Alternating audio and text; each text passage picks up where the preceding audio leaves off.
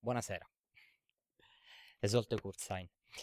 Sehr geehrte Frau Hemminger, liebe Kolleginnen und Kollegen, liebes Publikum.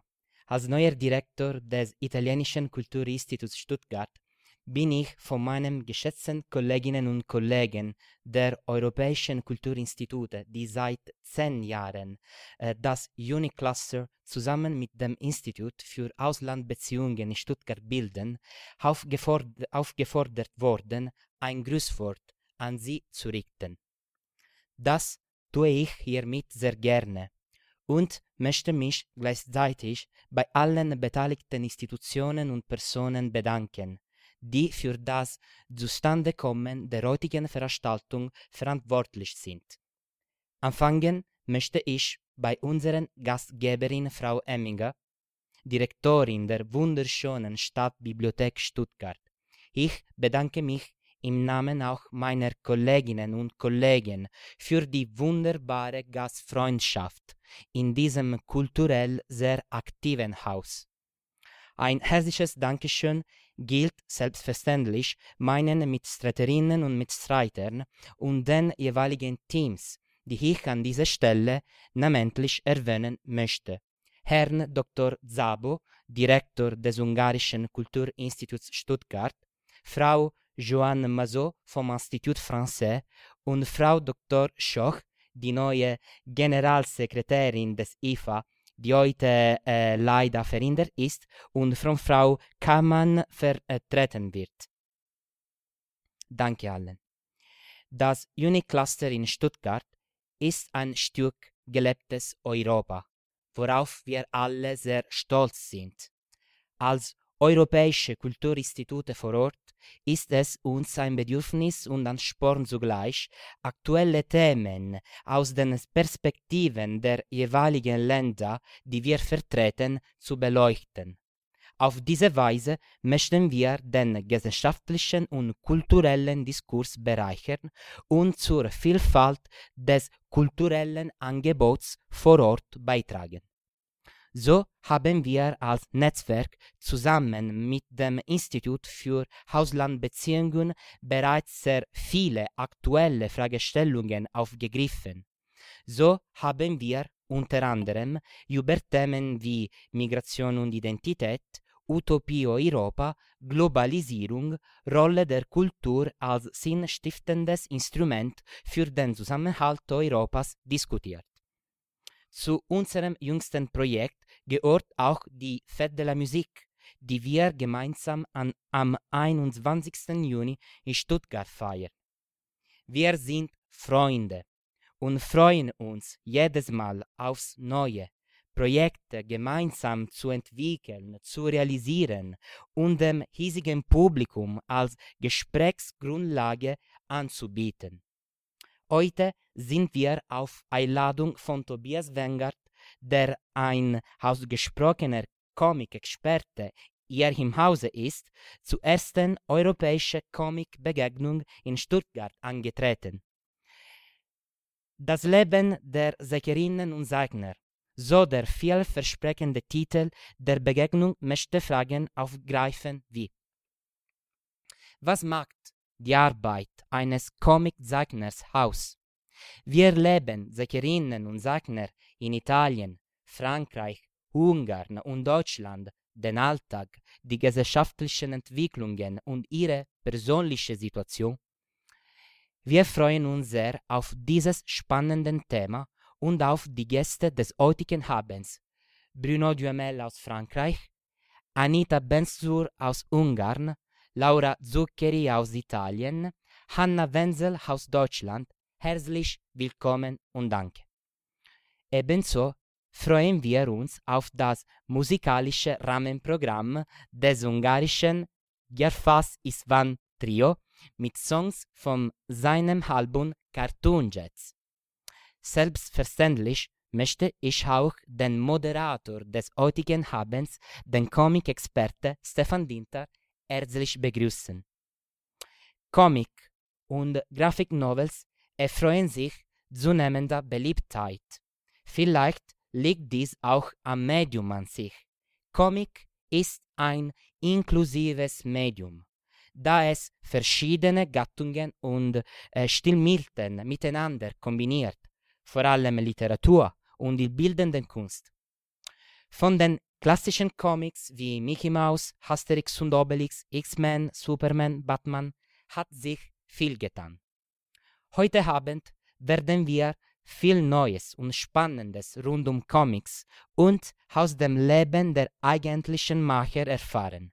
Und wir werden Zeugen ihrer Kunst vor Ort sein. Denn unsere Gäste werden abwechselnd live an einem Bild zeichnen.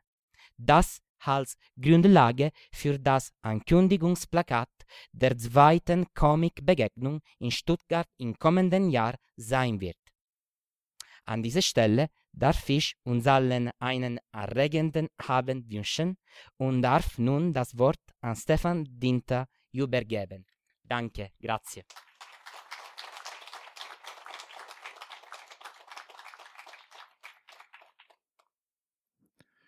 Ja, hallo, guten Abend. Ähm, schön, Sie alle hier zu sehen. Ähm, ähm, ich bin zu dieser Moderation gekommen, wie man in Europa zu allem kommt. Äh, es kommt auf einen zu und sagt, hallo, hast du Zeit? Ähm, und meistens sagt man dann ja.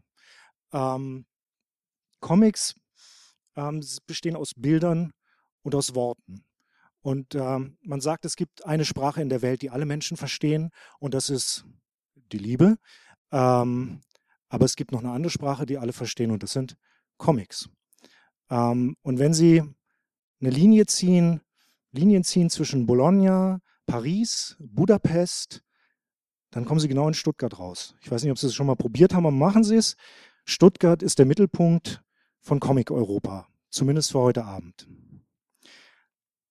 Im Allgemeinen sagt man, dass ein Bild mehr sagt als tausend Worte.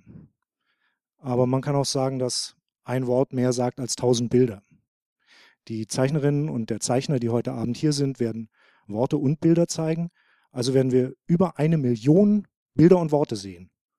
Und äh, vielleicht dadurch erfahren, wie wir zusammenleben in Europa, wie Zeichner und Zeichnerinnen ihr Leben sehen. Und ich werde versuchen, durch diese vier Sprachen, durch die wir durchgehen, ein bisschen durchzu ähm, übersetzen und uns durchzuleiten, und falls ich Fehler mache, vergeben Sie sie mir. Äh, wir beginnen jetzt mit Hanna Wenzel am Zeichentisch, die an dem Motiv arbeiten wird, was für die nächste Comic-Begegnung des Poster werden soll. Und mit Bruno Duhamel, der hier eine Präsentation beginnt.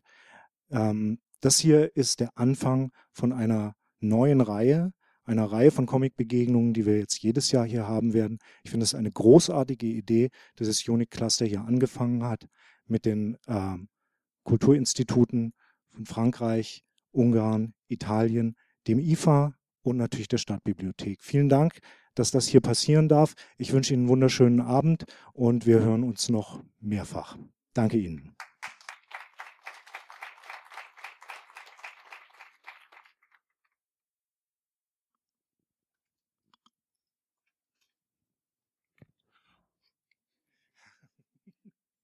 Bonjour. Alors euh, voilà, euh, en, France, on aime beaucoup faire la morale aux autres, mais on est nul en langue étrangère et on est nul en, organisation aussi.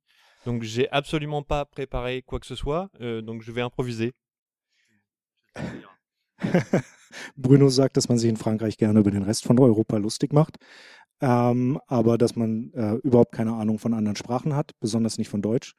Deswegen äh, werden wir hier das auf Französisch versuchen und er hat auch überhaupt nichts vorbereitet, sondern er wird das alles nur improvisieren. Ähm, so sind Comics.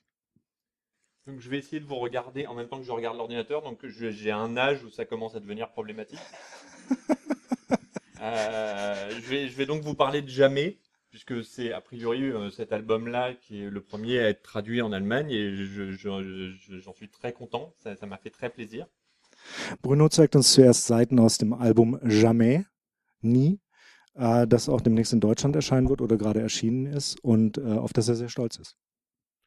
Voilà, donc c'est un album qui euh, a démarré avec cette image-là. C'est le, le, le, tout premier dessin que j'ai fait. J'ai souvent tendance, hein, pour démarrer une histoire, à, à, à chercher d'abord euh, une, une, image euh, immersive qui va me projeter dans un univers sur lequel je vais avoir envie d'écrire. Bon, et là, il se trouve. Oh, ça va. das ist das erste Bild äh, des Albums. Ähm, Bruno fängt gerne mit einem Bild an, was den Leser, die Leserin hineinzieht, das uns in die Geschichte hineinbringt und, und die Stimmung aufmacht für das, was kommen wird.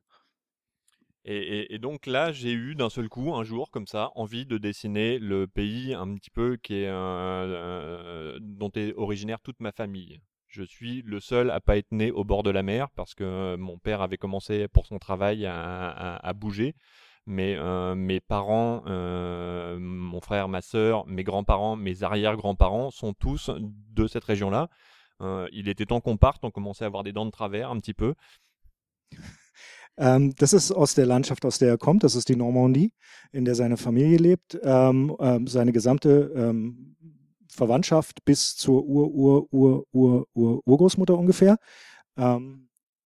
et, donc c'est un pays euh, qui a la particularité d'avoir une falaise euh, qui n'est pas du tout solide. Elle est, extrêmement friable, c'est uniquement du calcaire et petit à petit, avec l'érosion, elle recule. Et elle recule euh, assez vite.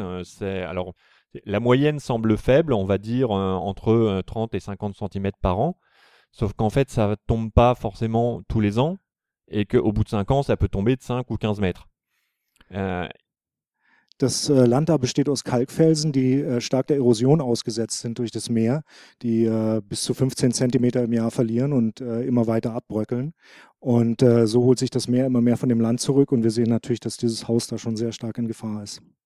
Et du coup, il y a des gens qui ont eu la bonne idée de construire leur maison euh, il y a 40 ou 50 ans, euh, un peu loin de la falaise, et qui d'un seul coup se lèvent un matin et se rendent compte que la moitié du jardin est tombée. Und da gibt es Leute, die sind vor ein paar äh, Jahrzehnten auf die äh, grandiose Idee gekommen, sich Häuser etwas weiter weg von der Felskante zu bauen und wachen eines Morgens auf und stellen fest, dass die Hälfte ihres Gartens fehlt und ins Wasser gefallen ist. Voilà, et donc un jour j'ai eu euh, l'envie de faire en fait ce qui était une sorte de clin d'œil à un film de Pixar qui s'appelle Up, euh, qui se finit avec une petite maison qui est posée en haut d'une falaise comme ça euh, quelque part au Venezuela. Et donc je me suis amusé justement à, faire un clin d'œil en dessinant cette petite maison avec sa barrière à moitié dans le vide. Bruno hat sich an den Film Up von Pixar erinnert, in dem am Ende ein Haus mit Ballons auf einem äh, Felsen in Venezuela landet. Und äh, er hat das erstmal so aus Spaß angefangen zu zeichnen mit diesem äh, Haus, wo schon der Weg zur Hälfte fehlt und man überhaupt nicht mehr richtig in die Stadt kommen kann. Et quand j'ai eu fini cette image-là, immédiatement je me suis dit, il y a, y a, y a, voilà, il y a une histoire à raconter là-dessus. Euh, j'ai envie de dessiner cette région. Euh, l'avantage en plus, c'est que je la connais par cœur, donc je n'ai aucune recherche à faire de documentation. J'ai même pas besoin d'aller prendre des photos. Je, la dessine de tête. J'y ai passé toute mon enfance. Euh, euh, et, du coup, je me suis mis immédiatement à chercher une histoire. Donc, l'idée d'un personnage qui refuse de quitter sa maison est, arrivée tout de suite. D'une petite vieille un peu inspirée de mes grands-mères, qui a un caractère de cochon comme on en fait beaucoup là-bas. Äh, Bruno hatte sofort die Idee, dass äh, das der, das Kernstück einer Geschichte sein könnte und dass da eine, äh, in dem Fall alte Frau wohnt, die sich, äh, die sich weigert, aus diesem Haus auszuziehen. Ähm, ein bisschen äh, inspiriert von seiner eigenen Großmutter, die äh, ungefähr so lebt. Il, il, me manquait qu'une seule idée, c'était la raison pour laquelle ce personnage-là refuse. C'est-à-dire que je, je et en même temps, je voulais qu'il y ait plusieurs raisons parce que je voulais entretenir un suspense. J'avais envie que le, que le lecteur se croit complice du personnage et se rende finalement compte qu'il s'est fait berner par ce personnage. Ähm, er hat äh, versucht, einen Grund rauszufinden, warum diese Frau sich weigert, aus dem Haus rauszugehen. Und gleichzeitig hat er versucht, einen anderen Grund dafür zu finden, den der Leser, die Leserin nicht sofort begreift, sodass der, die LeserInnen sich äh, mit der äh, Person, der ähm, alten Frau, solidarisi solidarisieren und dann rausfinden später im Buch, dass sie von ihr drangekriegt worden sind. Et l'idée finale est arrivée en fait en revoyant un classique de Charlie Chaplin, le, Les temps modernes, Euh, dans lequel euh, Charlie Chaplin fait du patin à roulette euh, au troisième étage d'un grand magasin avec les yeux bandés et frôle la mort à peu près cinq fois de suite parce que lui ne voit pas que la rambarde est tombée et que a priori rien ne l'empêche de tomber excepté la chance. Ähm, und rund geworden ist die ganze Sache dadurch, dass er sich an den Film von Charlie Chaplin Modern Times erinnert hat, in dem es die Szene gibt, in der Charlie auf Rollschuhen im dritten Stock eines ähm, Einkaufshauses ähm, rumfährt mit verbundenen Augen und eigentlich dauernd runterfallen kann und nur durch pures Glück es schafft, eben nicht runterzufallen, während wir die ganze Zeit mitfiebern, was denn passieren wird. Et d'un seul coup, j'avais mon idée, à savoir une petite vieille qui est aveugle de naissance, qui ne voit pas que la falaise recule, qui ne voit pas que la moitié de son jardin est déjà tombée et euh, qui refuse du coup catégoriquement d'être protégé par un maire qui essaye lui-même de se protéger un peu euh, des problèmes euh, juridiques qu'il pourrait avoir si la petite vieille en question tombe avec le reste de sa maison. tu dois répéter le, deuxième. La deuxième. donc c'était l'idée d'avoir un personnage aveugle qui ne voit pas le danger oui. et, et, qui donc s'oppose à un maire qui lui veut à la fois protéger la petite vieille et se protéger lui parce que euh, en tant que maire, il est responsable juridiquement. Euh, il risque euh, face à la justice ah. d'être accusé de, de, laisser aller et de, Okay, also äh, er ist auf die Idee gekommen, dass die Frau, die dort wohnt, von Geburt an blind ist und nicht sieht, dass das Meer kommt und sie und ihren Garten verschlucken wird. Ähm, gleichzeitig aber auch äh, äh das Meer beschützen will, wenn ich das richtig verstanden habe. Parce qu'un maire qui ne protège pas euh, ses citoyens dans ce genre de cas euh, doit euh, a des problèmes avec la justice immédiatement. Ça fait partie des responsabilités du maire.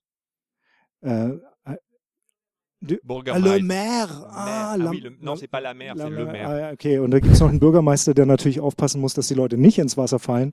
Entschuldigen Sie bitte. ähm, und äh, dass wir dadurch ein äh, Problem mit dem Gesetz kriegen. Wir haben einen Bürgermeister, der muss aufpassen, dass die Frau nicht darunter fällt äh, und sie weigert sich.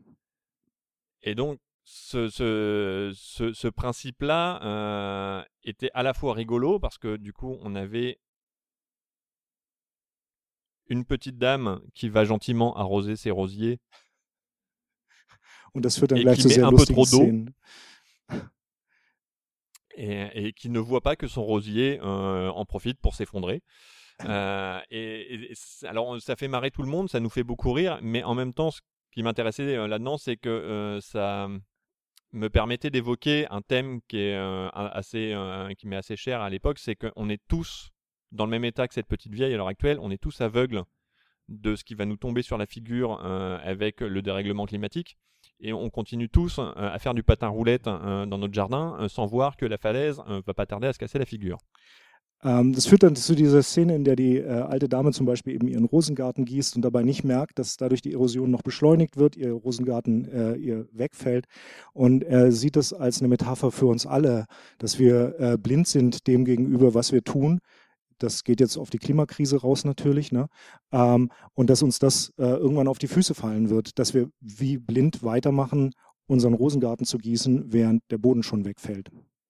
Et comme je voulais effectivement tendre un piège au lecteur et lui faire croire que euh, lui, il avait compris euh, pourquoi la, la, cette petite vieille euh, refuse de quitter sa maison, euh, il se trouve que le lecteur finit par se rendre compte que la petite vieille est beaucoup plus intelligente que lui, euh, qu'elle a déjà bien compris depuis longtemps euh, que sa maison allait tomber et qu'elle défend plutôt euh, son droit à choisir sa fin.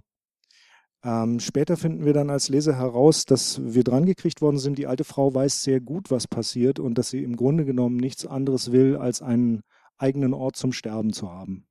Et ça, c'était le deuxième thème que je voulais aborder, euh, à, savoir non pas le thème de l'euthanasie ou, du, droit à déclencher sa mort, mais plutôt le thème euh, de la prise de risque, qui est une problématique que je trouve très intéressante à l'heure actuelle, c'est qu'on on a perdu l'habitude d'accepter le risque. Euh, on, colle parfois des procès à l'État pour ne pas avoir fait son travail de protection.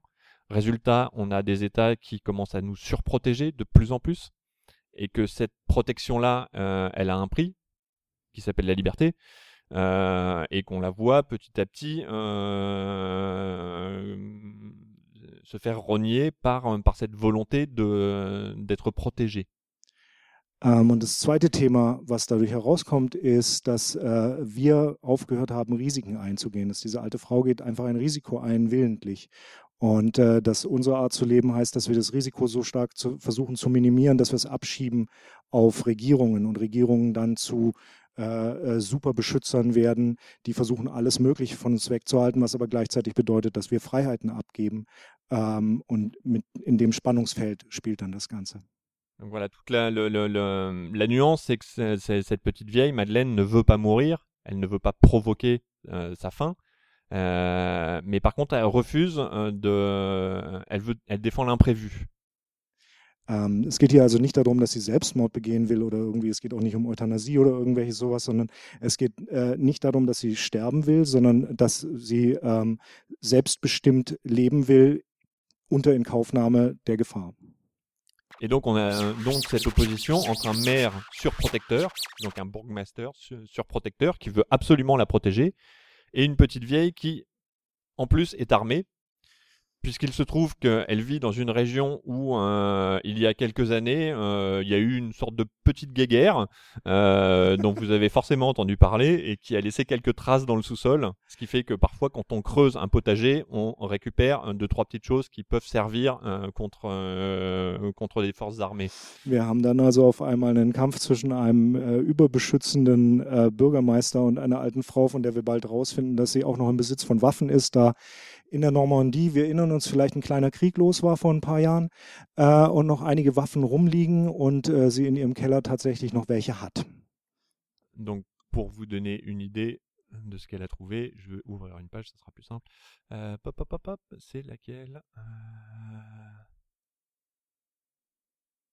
ah, ah, je vais faire vite. Oh là là. Voilà, c'est ça. Donc vous pouvez reconnaître la, la, la, la fameuse grenade à manche des années 40. Die Kartoffelstampfer-Granate der deutschen Wehrmacht.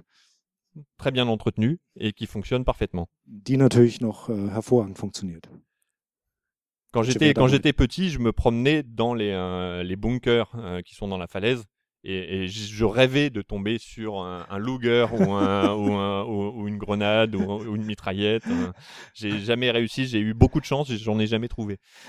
Als Bruno klein war, ist er oft durch die Bunker, äh, die immer noch in den Felsen, die deutschen Bunker, die immer noch in den Felsen sind, äh, durchgewandert und hat äh, davon geträumt, einmal eine Luger zu finden, was ihm leider nie gelungen ist. Oder vielleicht zum Glück. Donc voilà, d'une certaine façon, tout est vrai dans cette BD. Le chat est vrai, Le, le, le, Katze aus dem äh, Comic gibt es wirklich. Vous pouvez le retrouver. Pourquoi ça marche plus? Euh, Vite.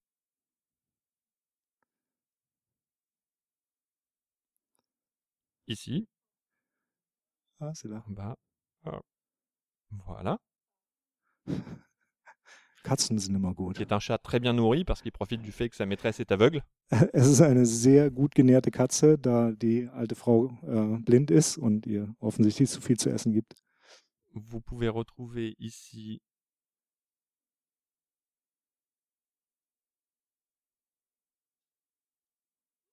einer der le, le, le, le, BTP allemand, le, le, le, la, la qualité de fabrication. Wir sehen die deutsche Wertarbeit. Äh, der Beton hat länger gehalten als der Felsen. Et qui existe aussi, lui, puisqu'il s'agit d'un vrai bunker. Qui est, euh, qui est... Alors, il n'est pas tombé de lui-même, on l'a fait tomber pour éviter qu'il ne tombe de lui-même. Okay, der ist nicht von selber runtergefallen, man, man hat den rausgesprengt, weil es zu gefährlich war, den drin zu lassen, weil der wäre dann irgendwann runtergeknallt. Et du coup, vous pouvez voir que la falaise recule bien quand même, puisque euh, à l'époque, il était vraiment sur la falaise, et ah. qu'aujourd'hui, on a un espace entre le bunker et la falaise. Man kann da sehen, wie weit die Felsen zurückgegangen sind, weil der Bunker war tatsächlich oben drauf auf dem Felsen. Das heißt, äh, da die, die Küstenlinie war weiter links von hier aus. Et il est tombé il y a moins de 20 ans. Und äh, vor weniger als 20 Jahren haben sie den runtergesprengt und so weit sind die Felsen seitdem zurückgegangen. Voilà. Donc maintenant, je vais bah, essayer de rapidement, je sais pas si j'ai encore un tout petit chouïa de temps, ou... ouais, bien sûr. pour vous montrer un peu les différentes étapes de, de, de fabrication. Donc la, la, première étape, la voici. Elle est très simple. C'est vraiment un découpage euh, case par case euh, dans ma tête, euh, écrit pour le pour l'éditeur. Donc j'écris la totalité des dialogues. Äh, du Début jusqu'à la fin de l'histoire. Bruno fängt tatsächlich mit einem Drehbuch an, in dem er äh, Panel für Panel die äh, Sachen äh, aufschreibt, die drin passieren, die Dialoge für das gesamte Buch. Ähm, das geht dann an die Redaktion oder an den Verleger. Donc chaque tiré représente une case. ce qui me permet de voir à peu près euh, le nombre de cases par page et d'avoir un équilibre d'une page à l'autre. Ähm, er kann äh, Chaque petit tiré. comme chaque tiré comme ça? Ah oui, une case, une case. Also äh, jeder, ähm, jeder Strichpunkt ist eine, äh, ein, ein Panel, sodass er relativ gut sehen kann, wie viele Bilder pro Seite oder wie viele Bilder er für eine Sequenz braucht. Et à cette étape-là, j'ai déjà vraiment réfléchi à la fois les dialogues, le nombre de cases, la, la mise en scène, donc les- le, le- le choix des plans, et aussi euh, le- les vis-à-vis entre les pages. C'est-à-dire qu'on fonctionne en double page. Donc j'essaye toujours de Ah. prévoir, par exemple, qu'une scène de nuit soit une double page et qu'il n'y ait pas un vis-à-vis entre une scène de jour et une scène de nuit. Euh, ça me permet d'avoir des, des changements de séquence pour le lecteur qui vont euh, être vraiment séparés les- les- les unes des autres. Äh, er baut die äh, Comics, die Szenen in Doppelseiten auf, sodass er sicher sein kann, dass zum Beispiel, wenn eine Nachtszene ist, nicht auf der einen Seite eine Tag- und auf der anderen Seite eine Nachtszene ist, sondern wir eine Doppelseite Nachtszene haben. Und dadurch wird die Planung des Ganzen natürlich stark beschleunigt und verbessert. Gerade dieses Umblättern dann in eine andere Sequenz. La deuxième étape, c'est de crayonner de façon très rapide la totalité de l'album. Dann zeichnet er mit dem Bleistift sehr schnell das gesamte Album. Ça va me permettre de choisir euh, grosso modo le- le- la composition des pages, euh, le- le- l'enchaînement des, des cases, et euh, de faire lire ça à l'éditeur aussi, qui va du coup pouvoir me dire s'il y a des problèmes de compréhension euh, à certains endroits ou pas. Also er setzt da oben, das haben wir vielleicht in dem anderen kurz gesehen, da stehen auch schon die Kameraeinstellungen, sage ich jetzt mal, äh, drin und er kann die hier genau ausprobieren, aussehen, wie das, äh, die Komposition auf der Seite aussieht und das Ganze dann wieder an den Verlag zurückschicken, damit die Redaktion sagen kann, okay, hier muss vielleicht noch was gemacht werden oder da. Une fois que j'ai fini cette étape-là, je la scanne et euh, sur ordinateur, je vais la nettoyer un petit peu. Äh, danach werden die Seiten gescannt und äh, im Computer ein bisschen aufgeräumt. Voilà, là vous avez deux fois la même page, mais avec euh, d'une part un petit peu de nettoyage euh, sur euh, les perspectives, sur les, les proportions des personnages. Et puis j'utilise une typo informatique hein, dans un premier temps pour savoir exactement quelle taille de bulle il me faut pour, avoir, pour éviter de rajouter la bulle au dernier moment et qui va venir euh, gêner le dessin. Ähm, also man kann hier sehen, dass da schon ein bisschen was passiert ist. Im, nach dem Scan wird im Computer schon noch ein bisschen was nachgearbeitet. Äh, teilweise verschwinden Bleistiftlinien, teilweise kommt ein bisschen was dazu. Äh, und gleichzeitig werden äh, schon mal grob die Sprechblasen reingesetzt, die nachher eigentlich in einem anderen Programm kommen, damit man sehen kann, ähm, wie groß die sein werden, wie viel Platz der Text wegnimmt und dass man sich da nicht ins Gehege kommt mit dem Bild. Ça me permet, cette étape-là, mm, d'entamer euh, l'étape suivante euh, de façon plus euh, calme et, et détendue, parce que je suis quelqu'un de stressé et que j'ai toujours besoin de, de, de, de préparer les choses pour que tout se passe bien. Euh, une fois que j'ai donc cette, cette, cette étape nettoyée, je l'imprime en gris clair. Et ce, cette page-là, je vais la poser sur une table rétroéclairée. Tu vois ce Mhm. que c'est, une, une table Ouais. lumineuse? Et je vais poser mon papier définitif dessus. Et je vais pouvoir dessiner euh, et cette fois penser à tous les détails. Penser aux plis euh, des, des vêtements, penser euh, aux poils de barbe, penser à des choses que si j'y avais pensé dès le départ, mon dessin aurait été figé. Äh, Das ist der Punkt, wo er dann sehr viel ruhiger wird. Ähm, Bruno braucht ein bisschen Sicherheit, ähm, damit er weiß, jetzt ist alles klar, jetzt brauche ich das in Anführungszeichen nur noch in der Tuschzeichnung machen. Die äh, Seite, wie wir sie rechts sehen, wird dann auf, äh, wird dann ausgedruckt in hellgrau auf einen Lichttisch gelegt. Darauf kommt dann das Zeichenpapier und darauf äh, wird die Tuschzeichnung gemacht. Und das ist der Punkt, wo Bruno anfangen kann, tatsächlich über Details nachzudenken. Also sind da noch ein paar Barthaare, sind da irgendwelche Falten in den Kleidungsstücken, die ich noch ein bisschen mehr rausstellen will, solche Sachen. Ça me permet en fait de dessiner dans le détail sans perdre la dynamique du premier jet. Ähm, das äh, bedeutet, er kann äh, in die Details reingehen, ohne die Dynamik der ersten Skizze zu verlieren. Immer ein Problem bei Comiczeichnern, die äh, vorplanen, dass man äh, das Gefühl hat, ähm, ich kommentiere das jetzt mal einfach, ähm, dass man das Gefühl hat, man verliert diesen, diesen Schwung der ersten Zeichnung, diese fast schon Brutalität, mit der man die Seite bearbeitet und dass es zu statisch wird. Et le résultat, du coup, c'est ça. Und das sieht dann so aus. ça, c'est vraiment, ça, ça donne sur, euh, sur cette page-là, par exemple, ce résultat-là? Die fertige Seite.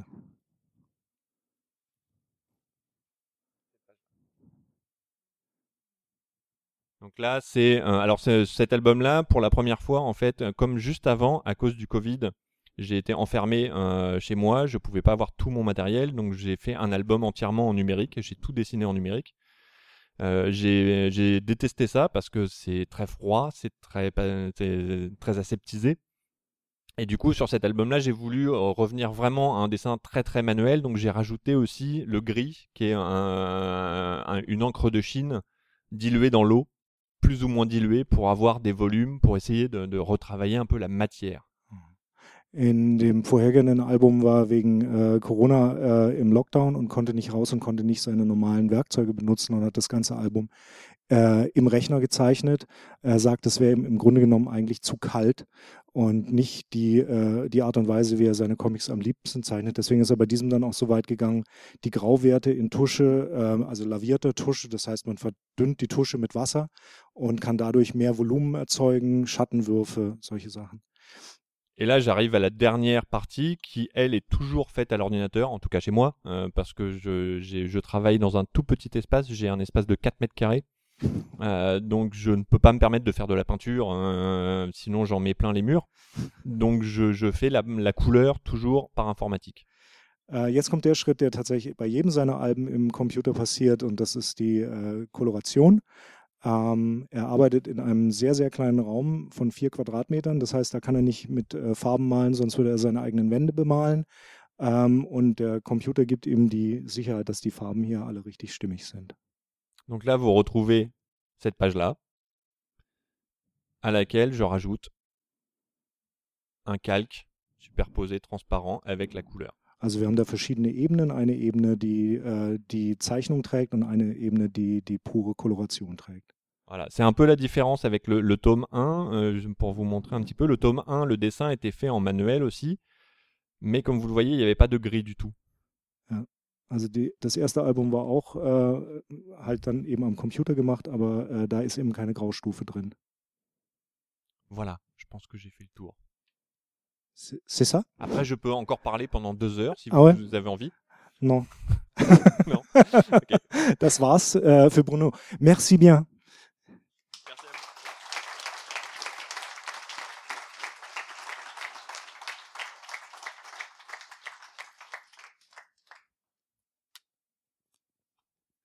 Wir hören jetzt ein bisschen Musik. Ähm, bitte begrüßen Sie das, äh, ich kann es nicht aussprechen, das ist das Comic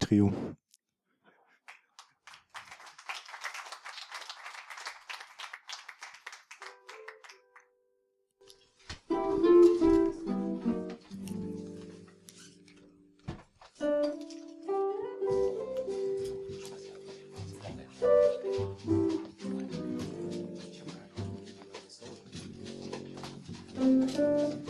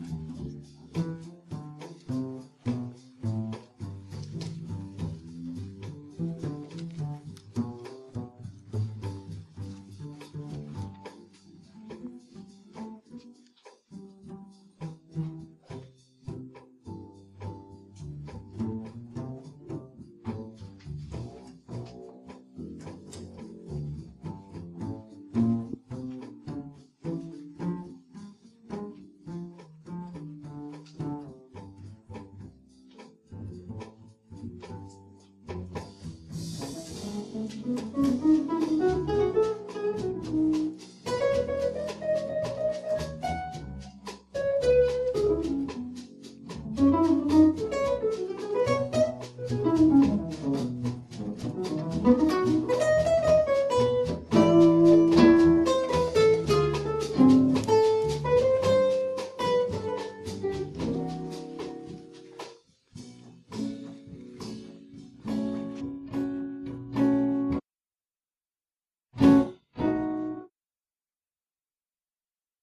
Als ich vorhin sagte, dass ähm, die Liebe und Comics die Sprache der Welt sind, ähm, habe ich ein bisschen geflunkert. Äh, es gibt noch eine Weltsprache und das ist Englisch. Und zum Glück, weil mein Ungarisch ist furchtbar. Um, so I welcome uh, Anita Benchur. Hello.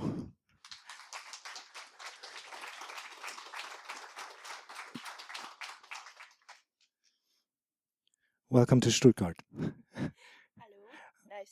Here. I hear Uh, you had a great ride here. Yes, that was uh, kind of intense. I came by car, so that was a very fast and uh, intense drive. what are you going to show us? Uh, that's a good question because actually I just put random pictures uh, on my pen drive. So I put also illustrations, a little comic, a little character design. So which where, where should I uh, start? I think we should start with the character designs because Okay. I think they're very interesting. Um, you're an illustrator who works in a ton of different styles, yes. as we're yes. going to see. Yeah, actually, I get bored easily. So That would have been my second question. yes. Thank you. yeah, that's why I, I like to challenge myself and try different styles. Because I think for an illustrator, it's always good to try new styles every time. So, How do you do that? Do you go like, oh, I need to do this style now, or I need to do more uh, watercolor, or yes. yes? It's more like my, I'm just experimenting. Maybe sometimes I make happy little mistakes. And then I, I think, oh, okay, that's that's actually good. Let's try it. so this is a happy little mistake, or is it a character already? it's a it's a character uh, design. I just tried something new actually in here. okay. Uh, I just make some experiment with the clouds Mhm. and the different style if you put together. So especially the 3D like uh, style and the flat style. Mhm. And I think it worked well together. I Looks was pretty good. actually surprised.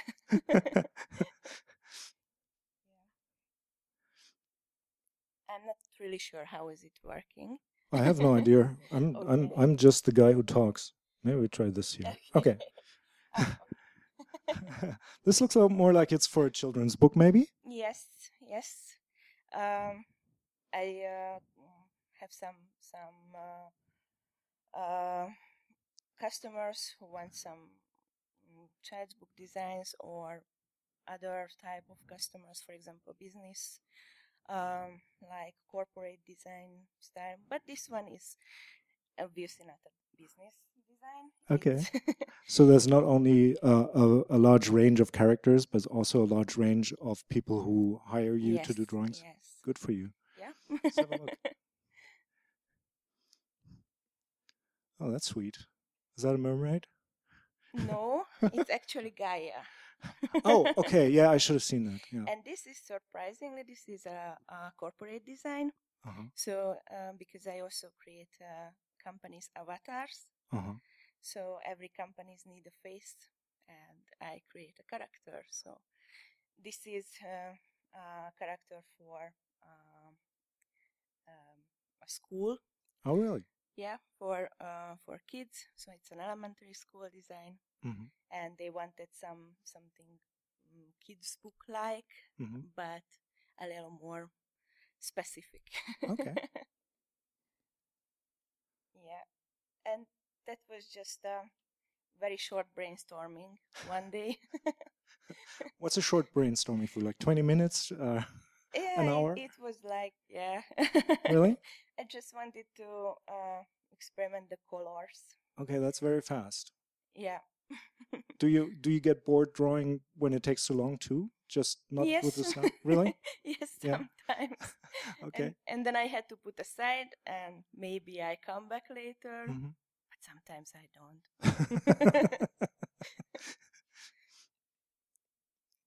Yep. This Okay. is more a comic style uh, character. right. I Is, think everybody knows who she is. uh, uh, that's uh, uh, Catwoman. Yeah. yeah. Um, so definitely. I can. I know. I know my way around comics.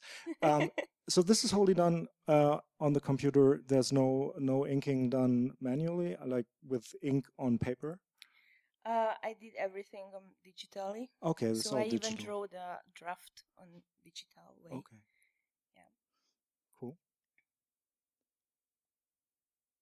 Um, Mm. This is a that was a design for for clothes. For clothes. Yes. Okay. And also for um, a bicycle part. I can Uh, see that. Yeah. Yeah. they wanted that design, so I just uh, created. I lo- I really love that customer because they were kind of open. They were Mhm. like, "I, I whatever you draw, it will be okay for us." That is great. yeah. I like those kind of customers too. Yeah. Um, do you start out with like a, a a little pencil sketch, or do you go in there with a tablet or something and and sketch on that to show them right away this is the way it looks? Or Yeah, I uh, so, so at the beginning I always show the concept Mhm. as a sketch, as a draft, and uh, they were like, "Yeah, okay, let's see the colored version," and but usually they, I didn't get any feedback, so they were Really? fine. can you give me the address? Yeah, well, Okay. maybe. so Is that same same com- company? Yes. This is I think it's amazing because the the switch in styles is so abrupt. I mean, this looks so much different, and it's all great. And this is a kids books design which uh, i wrote the story and i also design the characters and illustrating Okay, this is about a little girl, obviously who has a big dream. What's the big Yeah. dream? so she's pumpkin She's pumpkin. yes and Okay. her big dream to have a dog but uh, she has a dog allergy Oh. but she has a wizard and they want uh, go to a wizard world and she will get a magical dog so Oh, I like it that. will be good That's good. a happy Sounds good. Everybody needs a wizard. Yes. it's also a corporate design. Really? Yeah. It's for it's for clothing. or- animation. For animation. Yes. Okay, that's great.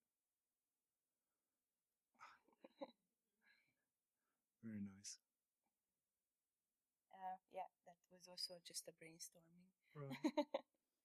and I wanted to challenge myself to create the same uh, color palette, same concept, but it, but in a different style.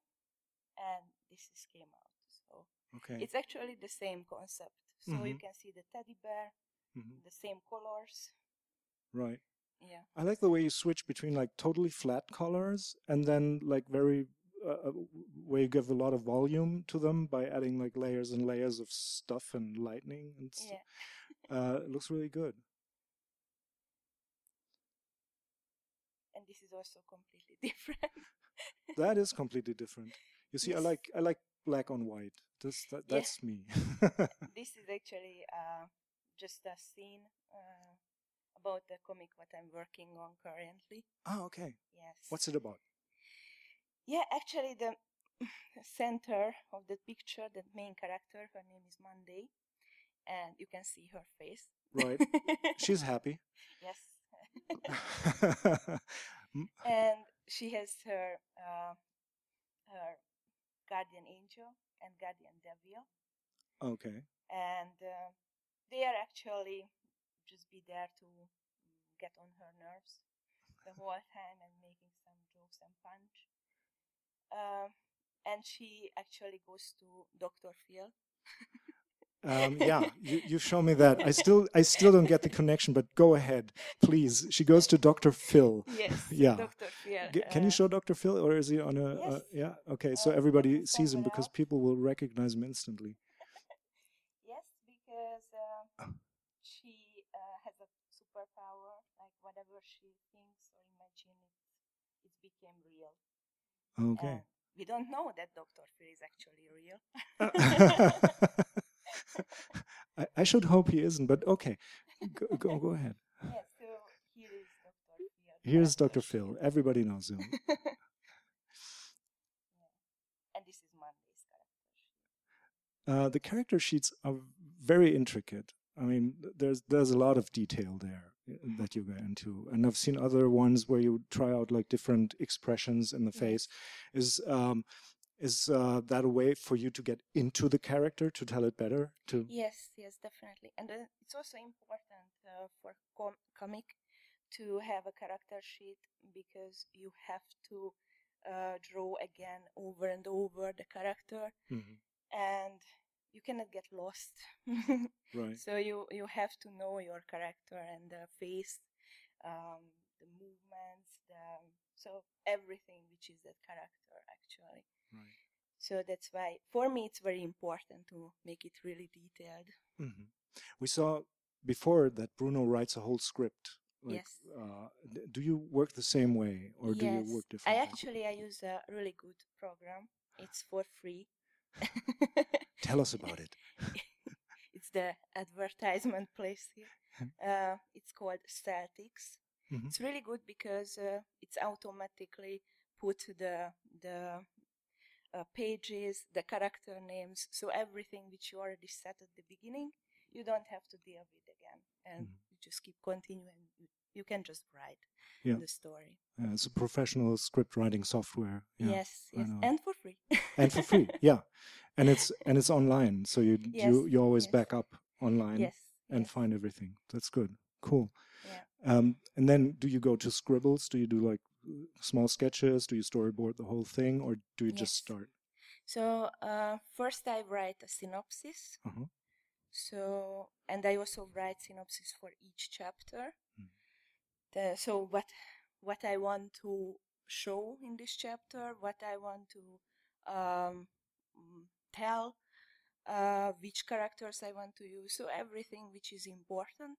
Mhm. And then after I write the storyboard, and then after I uh, draw the scribble, Mhm. and then the draft, the line and the color and the, the typo. Okay, so it's very similar to what Bruno does. Yes, Yeah, yes. that's- I think every comic artist do the kind of the same way because this is the easiest and more better way. Actually, I tried without those steps, Yeah. and that was a nightmare. So well, it's the same for me, but we had Tillie Walden here, like uh, I think two years ago, one year, two years ago, and she just starts at the top of top left of the page and just goes down there and draws everything, and then starts the next page and just does, does like 400 pages. You're like, really? Yeah, I think it's easier. Um, okay. Um, you showed me that you not only write your own comics, but you also write comics for other people. That you did a series with other people where you yes. drew um, and wrote. Yes. Uh, I was oh, wrong button. Sorry. I was actually work uh, in a company as a comic director, and I created a comic for my boss. and uh, I had uh, actually a team after after all, but at the beginning I was alone, and that was a monthly issued comic um in Hungary and uh, the main character was my boss, um, very famous actually, uh, Olympic swimmer from Hungary. And uh, I created the story uh, from an alternative way to tell how awesome is she. yeah. She liked it, I guess. Yes, that's why she supported the whole project. okay.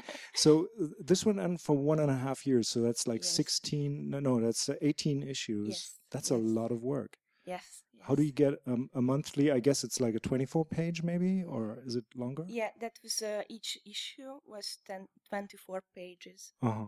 How do you produce 24 pages like each month for 18 months? Yes, I had a, uh person who draw. hmm I had a person who, who made the coloring and uh, the texting, Mhm. and I had also a graphic designer, and I have myself. So you had a great team working on yes, that. yes, And and the story is like there's like two alternate uh, realities that someone can switch between. yes. So the story was that uh, there is a hidden universe, uh, mirror world, where um, there are superheroes and monsters, and they are always fighting. and in our world um, actually has impact on this world. So if uh, you choose, uh, you made bad decision in your life, then maybe you are actually a monster in that world. But if you keep fighting and you make good decisions, then your alter ego is a getting stronger and stronger superhero. And the plot started when uh, in our world those monsters appeared, and also the superhero, alias my my boss. Of course, of course, of course. yeah. That sounds great. That sounds like an like an awful lot of work, really. Um, uh, do you like working in a team? Yes, actually, I, I really loved to work in there. I also like to work alone, but I think it's better if uh, if you are not alone because when you finish one issue and nobody see that yet, Yeah. but you finished and that was a hard work. And if you are not alone, you already can celebrate. really? Yeah. Right. Yeah. Celebrating alone is not so nice. Yeah, and you can always help to each other, of course, and Mhm. yeah. Can you That show us a little more of the comic? Sorry. Can you show us a little more of the comic? Oh, from this comic. Yeah. Why not? Actually, I I didn't really put. Okay. Then something else. But if anybody wants to mm, check it, it's uh, you can find Iron Comics, and uh, it's worth to try. I should think so. So, Um, you showed me a comic you did, like a comic strip about yourself. Coffee was heavily involved. Can you show that one, oh please? yeah, I think it's great. yes. Um, this comic. It's just a sketch comic about me and my boyfriend. Who drinks all your coffee? Yes. Yeah. That character I actually use uh, in everywhere, even in business way. This is my uh, uh, avatar, Uh-huh. Minita. Is this something you do, you do just for yourself, or are these published? It's not pub- published yet, But but, it will be. uh, I'm working on it. It's just a sneak peek. Great. Yes. Anna, somebody's uh, uh, Anita, somebody's uh, waving to me that we sh- we're running out of time. So sh- show a little more because I'm really anxious to see more. okay. So uh, yeah, so different type of comics what I created. This is a cover. Um, this is another type of comic. Yeah, I just go through a little. Uh-huh. Yeah, that was my first published comic in Hungary. Uh, it was a comic series. Each book had uh, six chapter, and each book was around 150 page. Um, and I uh, released three uh, books. So that's 450 pages. You just did like in Yeah, and Like- I, I I draw it uh, manually. okay. So that was the. How long did that take that. you? So I make it manually, and I just put the effects and uh, Uh-huh. the text uh, digitally. Oh, it looks great. It's a fighting scene because everybody like fighting scenes. Of course. yeah, and it's a manga because I also like to Great. draw. I like to see people who really experiment with style so much, and and and what I think is awesome about your work is that uh, you seem to master all of them. I mean, there's not one where you say like, "Oh no, this doesn't look like manga. It's supposed to be manga, but it doesn't look like it. It looks great." Uh, thank you for showing us uh, uh, a little peek in your world of comics, and uh, we'll hear a little bit more of the trio, and uh, we'll talk later. Yes, Thank you yes, very much. Anita. Thank you. Anita.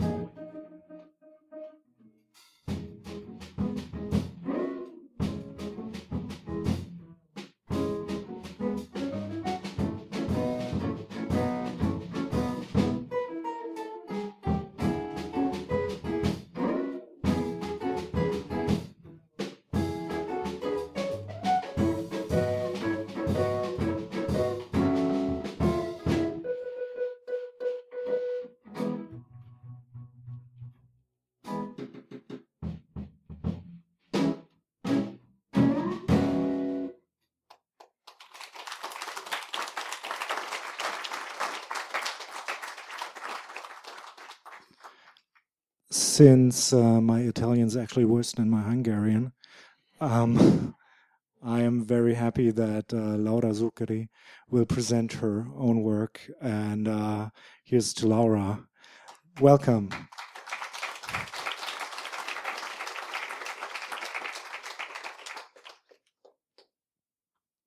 Okay. Nice to meet you to to all. And uh, I come from Italy, Bologna, and uh, I've been working for uh, several publishing in France and in Italy. So I just collect some random images of my work. So I just uh, gonna to explain uh, about uh, my activity, artistic activity. I just love uh, comics, black and white, color by hands. I love uh, and painting uh, mostly. So I also a painter, not only a comic artist. So I try to use this tool. Probably I don't know uh, something wrong. Okay, okay. So actually, uh, this is my first project for the French comic market. is called Les Épées de Verre, the Glass Sword, and uh, basically it was a um, fantasy series in four book, and uh, the first one was uh, published in 2009. This is actually the the third book so it's all about uh, uh, Yama. Yama is the main character, is the in the middle of the cover, and uh, uh she has to collect four uh, sword um, because um, with uh, the four um, sword he could read a message to jump in another dimension with. Um, uh, her family and uh, all her friends and people uh, she loves. So this is um, just a presentation of a comic character, Western one. So actually, I also work for the Italian comic market, Sergio Bonelli Editore. So we have a very important character in Italy. It's just like a icon called Tex um, is um, largely published in Italy, and Portugal, Brazil, and Scandinavia, also in French, in France. So when I start to work, uh, before drawing the pages, I start to study the characters. Uh, not only the main character, but also the all character surround surround uh, and uh, are into the story. So I just start to search faces, um, follow following a description from the writer. Actually, I'm just an um, illustrator, drawer, and uh, I work with uh, with writers. So this is another picture, come from, of course, the French um, comic, and uh, it is um, uh, a panel, just a panel of a page of the Glass of Sword, the fantasy series in France. And uh, actually, I um, just uh, build up a kind of huge city where every kind of uh, uh, race of uh, humans used to live in this in this huge city. So it's full of layers and uh, uh, the lower part of the city uh, I depict with little light in the sea are the swamp area of the city where the poor people used to live there. So the most you go up, uh, you go to the richest part of the city. So in this scene, actually Yama, Yama dressed like a guardian. She just uh, hide herself into this kind of arms, just uh, uh, climb the city to reach uh, her mother. She was uh, just uh, a prisoner from a, very hard man, so and this man used to hit her. So she just try in this sheen to reach her mother in the highest part of the city. So this is one of my paintings. Actually, I love paint painting nature and uh, I use several kind of medium, uh, watercolor, oil on canvas, and tempera. So the most difficult one uh, is uh, uh, watercolor, of course. This is a watercolor. You cannot make mistake. So you work building up a layer upon layer, create volumes, and uh, you have to be very attentive how much pigment you put in your brushes um, mixed with the water. So you have to get this sensitiveness to use the um, right uh, quantity of pigment on the paper. The paper is a very delicate medium, so it's require a lot of focus and presence. Um, mostly, I love working on a huge, uh, huge size. So I like uh, at first uh, stay in the forest, make some uh, sketches, um, quite small sketches, and then uh, take the sketches and put in a larger scale. So actually, as a comic artist as well, um, we build up a very good uh, skill in drawing so for for painting, it's very useful because we we are able to sketch in real life and easily take the drawing and uh, um, enlarge the drawing on a huge scale on on a canvas or in this case on a huge size of paper. And actually, this uh, landscape belong to the area where I live, close to Bologna so in the in the plain area.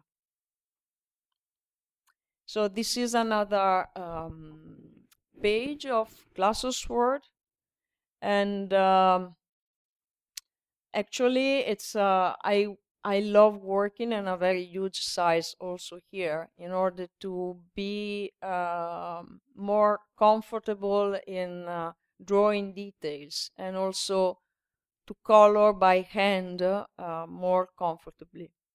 So actually in this scene, uh, our main character reach this huge city called Carelane and uh, they uh, they enter into the city at least they try to enter.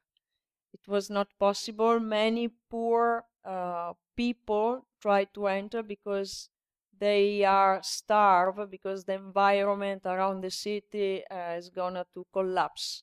So they cannot uh, survive anymore.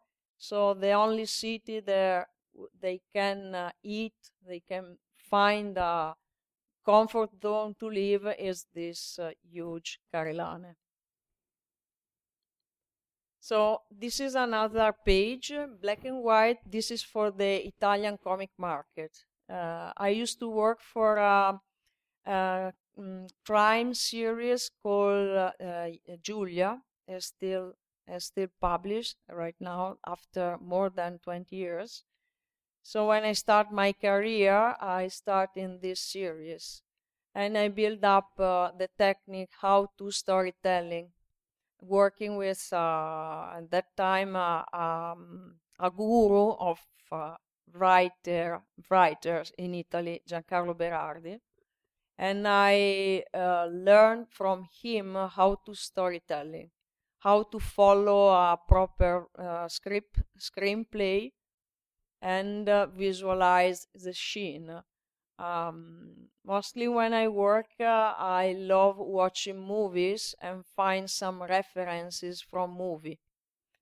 So Actually, uh, this series is very interesting because the main character is a female, a detective one, and uh, um, the most dangerous uh, other main character is called Myrna. She is a serial killer.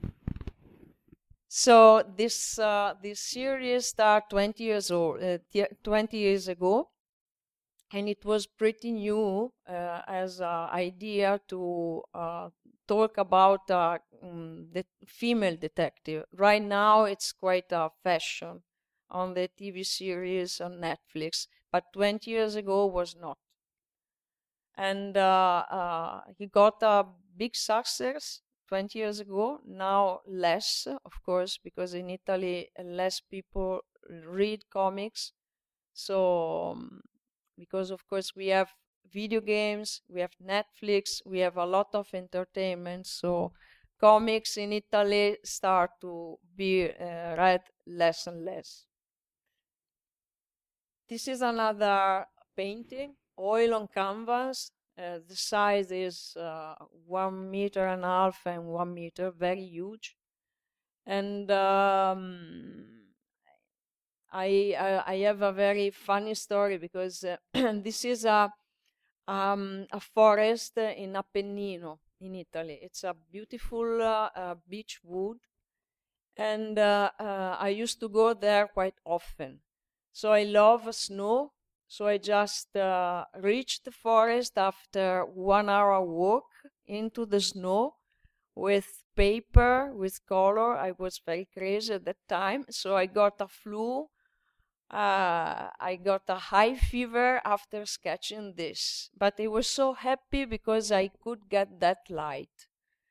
And then uh, when I healed myself after three weeks of fever, because I painted the sketches with the snow just uh, up on up on here, and I I was completely um, wet by the snow despite the proper clothes. But uh, then uh, I start to work on the huge canvas, just take the drawing and uh, drawing it on a huge scale. And uh, with the help of some mm, pic that I took that day, I was able to, uh, through my memory, to give a life again to this painting. So this is a, a sketch before uh, the, the definite painting. This is another watercolor and um, quite huge scale uh, size as well. And uh, I really love uh, um, build up layer upon layer to create the structure of the skin of the trees. I love trees.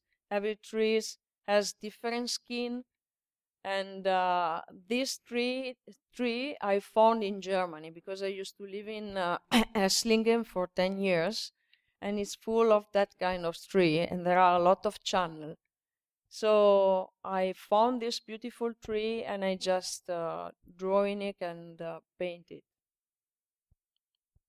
this is another study characters for uh, a western story this is a, a little uh, uh, strange painting because sometimes trees uh, look like a, a, fantasy beast. So this is our oil on canvas. This is another page of uh, Les de the glass sword. So um, I just uh, I just um, imagine this Beast It's one of the main character with the the female one, the little girl Yama, and uh, for the environment, I just uh, got inspiration from uh, the mountains uh, in Italy. So also for the light, uh, I very lucky to live in a beautiful country, so give me a lot of inspiration from uh, every point of view, of course. This is another painting, a huge size, a watercolor. So in that period, I used to be very uh, dark into my soul. So I really loved the winter time, uh, gray sky and uh, snow on uh, brown uh, um, brown hairs and I used to uh, paint mostly uh, dead trees because I found them very interesting because you can just um, see very very clearly the structure of the tree, the, the log. So I used to also experiment some portrait, but unfortunately I just made three in my career because there is no market anymore. So actually we use uh, pics to to make portraits. So I just make uh, an experiment, an experiment, just to um, uh, improve my skill in uh, drawing faces. So this is a watercolor. I also love drawing by reality. So when I go to, for example, to vacation on the beach, I like drawing people. This is actually a great exercise to improve the skill in drawing people in movement. So deeply understand how anatomy move and uh, uh, also improve the skill to uh, drawing uh, different kind of type of people, different kind of body.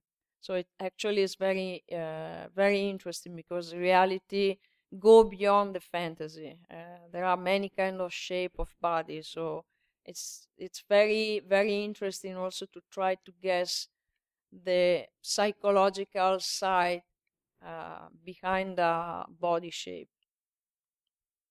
So this is another panel of uh, the fantasy um, comic. This is Tex. Tex uh, is, of course, as I told, is uh, the Italian Western character so this is a, a, book I made, was published two years ago in Italy.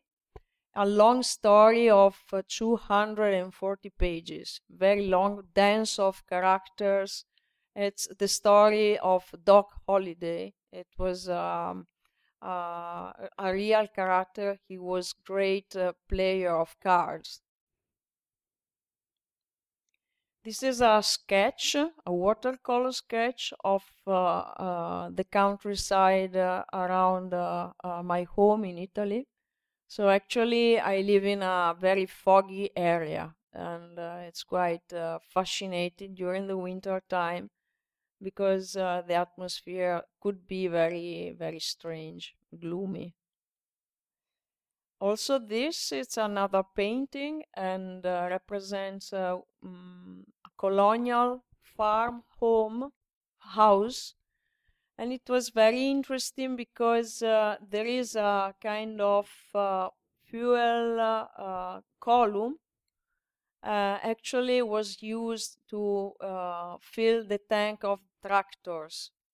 So i was really uh, captured by this strange machine and also by the the the architecture, of course, and this and it's very interesting also the atmosphere that sometimes in that uh, landscape the fog uh, could create. Actually also the light is very very strange.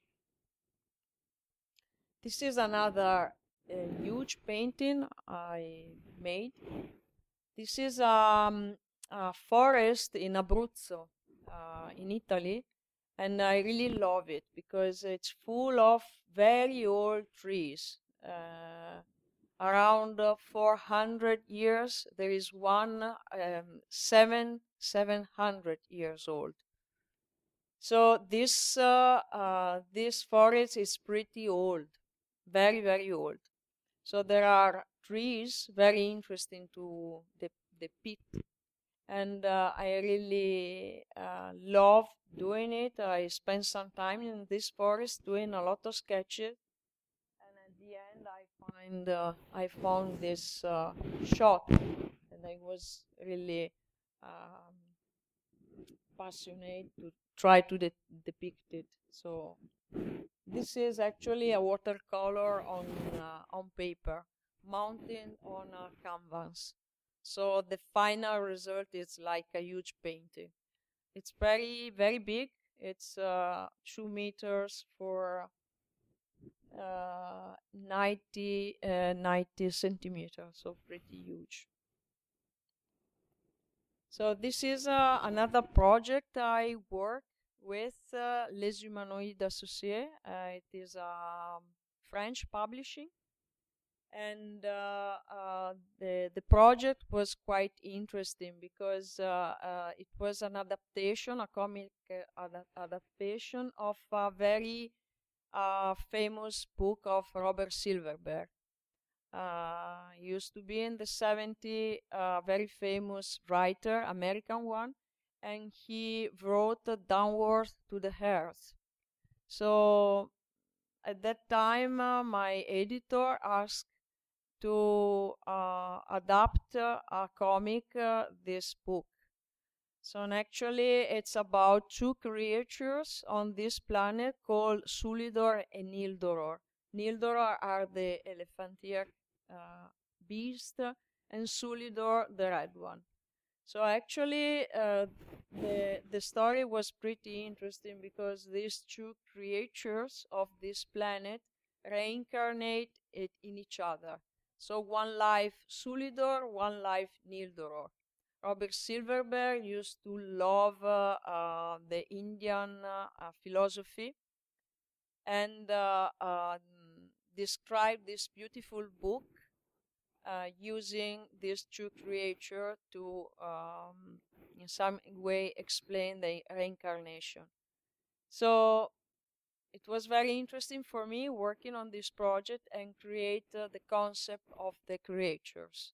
And it was a hard work because I uh, just read the book, just read the script, the screenplay of the comic, and I have to imagine. So I start to um, try many shape of animals, and uh, after three four months, I was able to to um, present to visualize them. So it was quite hard. So this is Tex. So it was. This is a commission. Sometimes I do commission for fans and uh, are paid. Thanks God, are paid. So, and this is just a commission. This is another huge uh, uh, painting I sold to a, a Holland collectors. I just put my double bass just uh, under the the painting just to realize the size. This is another oil on canvas and I just depict uh, the tree, just uh, not uh, depict any other trees around, just to give the importance of uh, this beautiful ancient tree. This is uh the, no, the panel is not, but this is just a panel of Tex uh, story that I'm working with. This is another huge painting. This is a watercolor one. So I really love also uh, painting using brushes. Just, uh, um, just uh, how how can I say? Just uh, um, we have two toothbrush.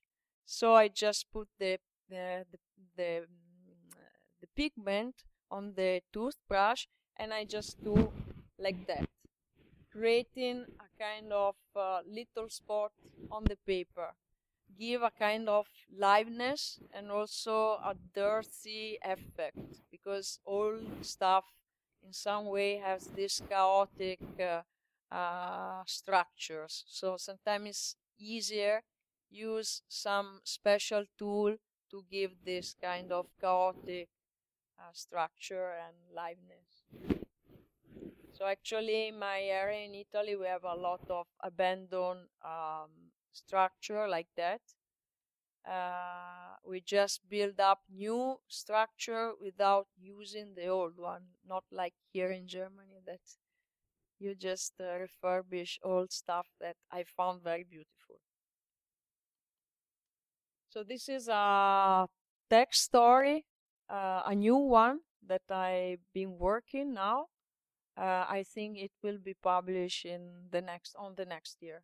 The techniques here is just black and white, Uh, also here, I really love uh, watching a lot of Western movies because I need to um, stay deep into that atmosphere um, and be quite. Uh, I mean, you need uh, to know a lot about cities in that period, uh, how life was. So you have to study a lot about that period. So you need a lot of uh, pictures, a lot of movies of that era, because people used to wear in a in a different way and used to live in a completely different way. This is um, another little piece of a huge painting, and uh, this is also watercolor on canvas. This this is Tex. Actually, this is uh, the main character of uh, this area I work with, and the other uh, three around him, called pards for the fans, uh, are uh, the friends of Tex, and they help him to solve a dangerous situation. So this is another painting uh, realized for Tex, a Tex exhibition in Lugano two years ago. So this is a watercolor on uh, paper. This is uh, just a commission. This is tempera on paper. Oh, this is, uh, no. Okay. Uh, here there is just um, uh, a step of my work. So I usually uh, pencil the pages and then I ink them. I use brushes and sometimes I use just uh, that kind of pen to this is uh, belong to a project that I work in now. It's about uh, ancient India. So the writer is an ancient, uh, an Indian one, and uh, he is very deep into the knowledge of mythology and uh, old story in India. So this is another step. This is the page, a shot of one of the page so I had to make a huge research uh, with his help about that period of India during the invasion of uh, Alexander the Great. So mostly people know uh, about India the more the recent recent period, but it was a very ancient one. So I, thanks God, there are a lot of TV series released in during the 80 in India, pretty good series. So I could um, see and watch uh, and get a lot of references about the custom, about the environment. It, it, it is a very interesting trip into this era. So actually, I almost finished the first book I'm gonna to start the second one, and the whole series will be released in uh, one year, one year and a half in France. This is another shot. It's uh, uh, handmade, um, mostly watercolor. Sometimes I use acrylic, dense acrylic, to create some uh, effect. So the page, uh, the pages are pretty big. This is the cover of uh, the edition of Tex uh, released uh, two years ago. So Doc Holliday with play uh, card player, Tex, and uh, another character called Big Nose. It was a real one. She was the companion of Doc Holliday. Uh, the cover uh, I used uh, um, as a medium tempera and watercolor, so it's a mixed techniques. This is the French edition. I the, the, a beautiful one because in French in France um, books are very beautiful really really well done uh, there is a, a, a, amazing comic market over there and all people read comics eh, from every age, not like in Italy, only few. So I I got the opportunity to see my book also published in France in this beautiful edition. This is a illustration, a commission. This is uh, uh, a huge painting. I'm sorry, but I just collect uh, randomly now stuff, so this is a, not a good image. This is uh, uh, Giulia, uh, page of Julia, um, the Italian series. So she is a serial killer I just told you, and um, she in this series she she loves transform herself in order to hide from the police, so to change personality. So in this story, she looked like a male actually, but she is a woman. This is a shot of uh, Tex. Uh, we are in this saloon, so it was quite a quite complicated uh, uh, scene to draw in a saloon with a lot of people, a lot of details, and uh, yeah. This is a painting. Um, I like depict uh, rural, rural moments, so I found in the countryside these two um, old style tractors. So, and I just uh, make some sketches and uh, realize this painting. Try to keep uh, the environment quite abstract without uh, put too many details in order to give more power to, to those tractors. This is a character design of uh, one of the character of the Indian uh, story uh, called Guman. Uh, actually, he is a mercenary soldier, and it's a very very dangerous character in the story. So, uh, with the help of the Indian writer Sudeep Menon, I create this uh, this character with this special mark um, mask, orange one. So um, so this is uh, another painting, very huge one, just uh, a part of it. This is um, one of the page uh, uh of the um, the Indian story. I'm realizing, yes the main character is uh, this female uh, called Bhairavi. She is a queen, and she is also a combat um, a soldier. So this is the last part of the book. Uh, there is this duel, very cruel, and uh, for this book, of course, I painted manually. This is uh, another shot uh, of uh, another uh, project I work for the French market, and uh, it is a sci-fi um, story. Oh, okay. This is just a little shot of uh, this story.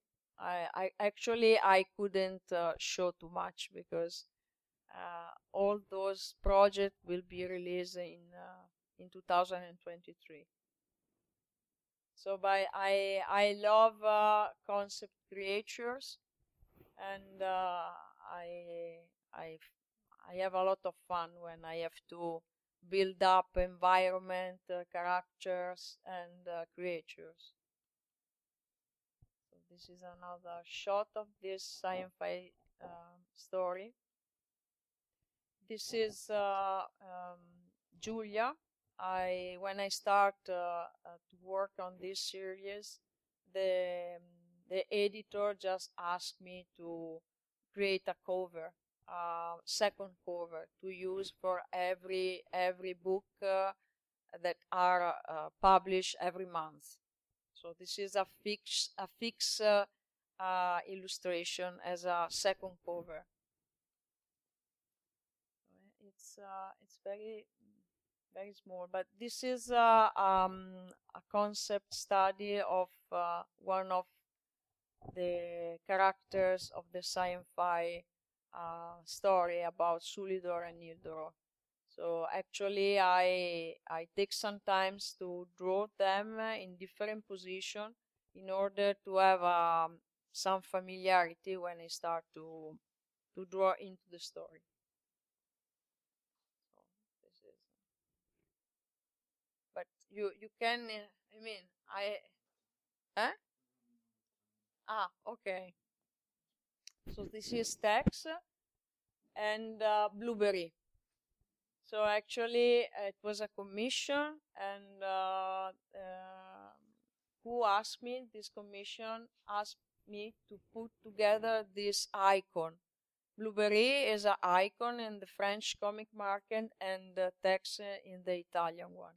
So I just uh, visualized them together. So this is a painting I realized when I was in India because during the pandemic I was stuck in Mumbai for eight months last year. So I, for me, it was amazing experience to to get a lot of inspiration. And actually, India is a very weird country. This no no. This is another painting, a watercolor one. No. This is Tex. This is uh, another. Okay. I think uh, I don't know why the some images are just uh, cut, but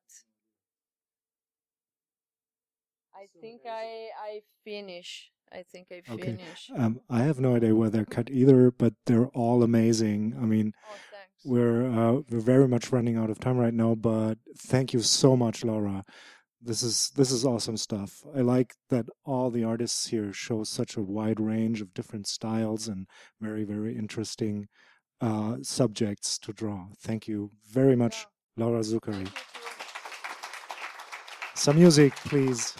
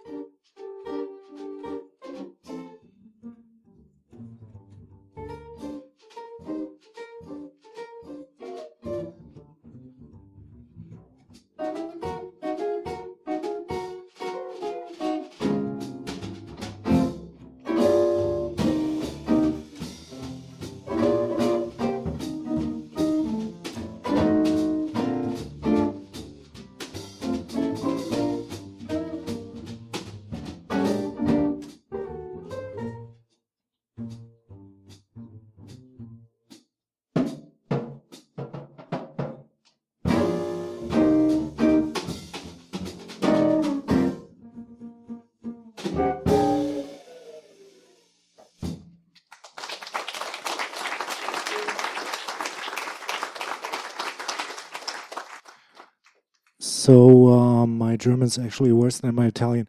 Ähm, hallo Hanna Wenzel. Äh, nicht nur eine wunderbare Fre äh, Zeichnerin, ähm, auch eine gute Freundin. Ähm, ich freue mich, Ihnen Hanna präsentieren zu können.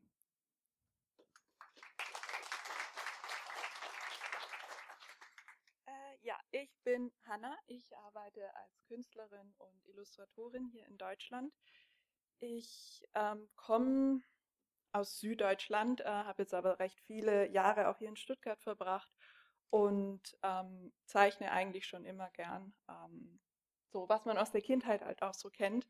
Äh, tatsächlich hat mir mein Vater das Zeichnen so ein bisschen beigebracht und zwar stehe ich total auf Pferde. Und äh, als ich ein kleines Mädchen war, musste mein Papa mir immer die Pferde vorzeichnen, damit ich die ausmalen kann. Und ja, irgendwann war ihm das zu blöd, weswegen er dann gesagt hat, ich sollte doch besser selber äh, lernen, die Pferde zu zeichnen, weswegen ich dann geübt habe, damit die auch ordentlich aussehen. Und so kam das dann irgendwie auch äh, ein bisschen, dass ich das weiterverfolgt habe. Ähm, Im Endeffekt aber dachte ich mir, ja, das Zeichnen sollte man vielleicht nicht zum Beruf machen, vor allem nicht, wenn es die große Leidenschaft schlechthin ist, kriegt man ja auch so gesagt. Äh, weswegen ich dann im Endeffekt erstmal nur in Anführungszeichen Grafikdesign studiert habe, auch wirklich an der Schule, die Hochschule für Gestaltung in Schwäbisch Gmünd. Ich weiß nicht, wem die was sagt, die einen Schwerpunkt auf Typografie, also Schriftgestaltung, Layoutgestaltung legt und ähm, die Farben, die erlaubt sind, sind schwarz-weiß und vielleicht noch ein Rotton oder wenn es gut verankert ist, ein Grünton. Äh, also das ist sehr schlicht und wirklich das absolute Gegenteil von dem, was ich jetzt im Moment mache. War aber im Endeffekt äh, das Beste, was mir passieren konnte, weil es natürlich eine sehr gute Schule auch ist und ein gutes Basiswissen vermittelt. Ich habe dann auch äh, ein paar Jahre in dem Beruf gearbeitet und dann aber letztendlich mich vor ein paar Jahren dazu entschieden, mich selbstständig zu machen als Illustratorin. Äh, wie gesagt, ich habe recht lange hier in, in, Stuttgart gelebt, bin aber letztes Jahr dann äh, so ganz klassisch der Liebe wegen raus aufs Land gezogen ins Grüne und äh, neue Wohnung, äh, neues äh, Studio. Ähm, Ging es dann auf jeden Fall darum, einen, einen Schreibtisch zu, zu bauen und wie könnte das Ganze aufgebaut sein, dass man da den größtmöglichen Platz ähm, zur Verfügung hat. Im Endeffekt ist es trotzdem eine Zwei-Zimmer-Wohnung, weswegen das im Endeffekt eigentlich auch nur Teil des Wohnzimmers ist, aber es ist trotzdem ein äh, sehr schöner Arbeitsblatt mit äh, meistens Blick ins Grüne, zurzeit Blick auf eine Baustelle, aber ähm, der Wald ist trotzdem noch um die Ecke, weswegen das natürlich war für mich der Hauptgrund auch ähm, Stuttgart eventuell mal Lebewohl zu sagen. Ähm, Genau, das ist also mein Schreibtisch. Und als ich die Bilder für die Präsentation rausgesucht habe, äh, fiel mir dann auch auf, dass im Endeffekt auf dem Schreibtisch ein Bild liegt, ähm, auf das ich jetzt tatsächlich noch näher eingehen kann, weil es auch ganz gut zeigt, äh, was ich gerne mache, was äh, Sie vielleicht auch schon vorhin gesehen haben. Ich zeichne total gern so ähm, detailverliebte Linearts mit möglichst vielen Texturen und Strukturen und versuche so, äh, ja, so viel wie möglich mit so wenig wie möglich ähm, darzustellen. Also so wenig Medien wie möglich sind natürlich trotzdem immens viele Striche. Ähm, das sind jetzt so ein paar Auszüge aus, äh, das auf der linken Seite von einer Bildserie, die ich mal im Oktober vor ein paar Jahren gemacht habe, und zwar der Inktober. Das ist so eine Art Zeichner-Challenge, die jedes Jahr im Oktober stattfindet, bei der man 31 Bilder zu einem bestimmten Thema oder, oder ähnlichem äh, mit Tusche oder einem anderen Medium seiner Wahl, bei mir jetzt eben ähm, Fineliner umsetzt. Und das war jetzt bei mir so eine Art, ähm, ja, ich sag mal Instagram-Feed. Das heißt, da ging es um zwei Mädels, die auf einen Roadtrip gegangen sind und äh, das Ganze dann dokumentiert haben vom Frühstück über, ähm, ja, nach dem Aufstehen zum Busrennen, ähm, sich das Zimmer teilen und das eben umgesetzt in so einer kleinen 31-bildrigen äh, Geschichte. Genau, das sind die zwei. Noch einmal in groß, dieser Texturenmischmasch. Ähm, das geht natürlich auch etwas reduzierter. Also auf der einen Seite natürlich dieses Überladene vielleicht an manchen Stellen mit den Texturen und äh, auf der anderen Seite dann reduzierter oder aber dann ähm, auf der anderen Seite auch äh, Wasserfarben. Also ich habe äh, zwar bin ein Fan davon, recht wenig zu äh, verschiedene Dinge zu verwenden, aber finde es trotzdem natürlich toll, äh, verschiedene Künstlermaterialien auszuprobieren, zu sammeln. Ähm, und auch tatsächlich hat sich eine recht große ähm, Sammlung an äh, Wasserfarbenkästen auch gebildet, äh, wo aber jeder was anderes kann. Also ganz hinten sieht man einen mit Pastellfarben, äh, rechts hinten sieht man einen, den ich äh, gern benutze, wenn ich äh, unterwegs bin. Der Mitte rechts ist einer, den ich bestücke, seit ich 15 bin, immer mal wieder mit einem von den ganz teuren Farben. Und äh, der vorne rechts ist einer, der ähm, hat Farben, die so ganz spezielle Farbeffekte ähm, machen, die sich dann in verschiedene Farbtöne aufsplitten, je nachdem, wie man mit dem äh, Wasser umgeht. Äh, neben Wasserfarben sammle ich auch Skizzenbücher. Also ich habe mittlerweile, ich glaube, 15 oder 16 verschiedene Skizzenbücher gefüllt. Die sehen jetzt zwar alle unterschiedlich aus, aber im Endeffekt ähm, ist es meistens immer dasselbe Ausgangsskizzenbuch, was ich aber durch diese Bearbeitung über die Zeit, an dem ich dem, an dem ich dem dann arbeite, ähm, also es ist meistens so ungefähr ein, Jahr, wenn es gut läuft, ähm, ja, wie ich das dann verändere, dass ich es so ein ganz schlichtes Schwarzes und dann keine Ahnung, fange ich an und ziehe irgendwann den Buchdeckel ab, mache ein paar Sticker drauf oder Sticker, die ich von, von anderen Künstlern habe oder manche fallen auch auseinander. Das ist ähm, in der obersten Zeile. Das zweite von links ist tatsächlich einfach zerfleddert und wurde dann mit Paketband äh, fixiert.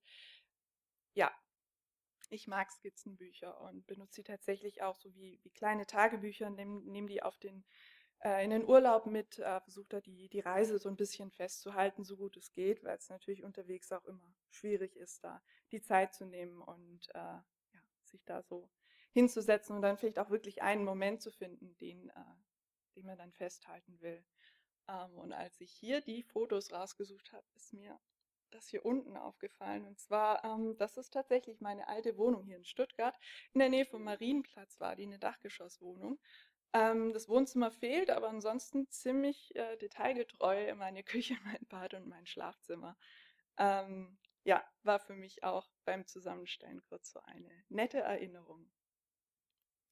Ähm, ich habe sehr viele Pflanzen außerdem und äh, ich mache ganz gerne Gartenarbeit, also so ganz bieder Unkraut jäten, äh, Sachen zusammenkehren, Sachen umtopfen. Es macht irgendwie Spaß, äh, tatsächlich was mit den Händen zu machen. Ähm, auf der einen Seite ist natürlich die, die Arbeit am, am Schreibtisch, also die künstlerische Arbeit, die Arbeit als Illustratorin ist sehr ähm, am Ende ist es auch am Schreibtisch und bei mir auch viel am, äh, am Rechner dann tatsächlich. Ich arbeite auch sehr viel, viel, digital und da fehlt dann manchmal einfach der, der Ausgleich zu sowas Handgemachten, was zum zum Anfassen wirklich. Und da habe ich für mich die Gartenarbeit entdeckt.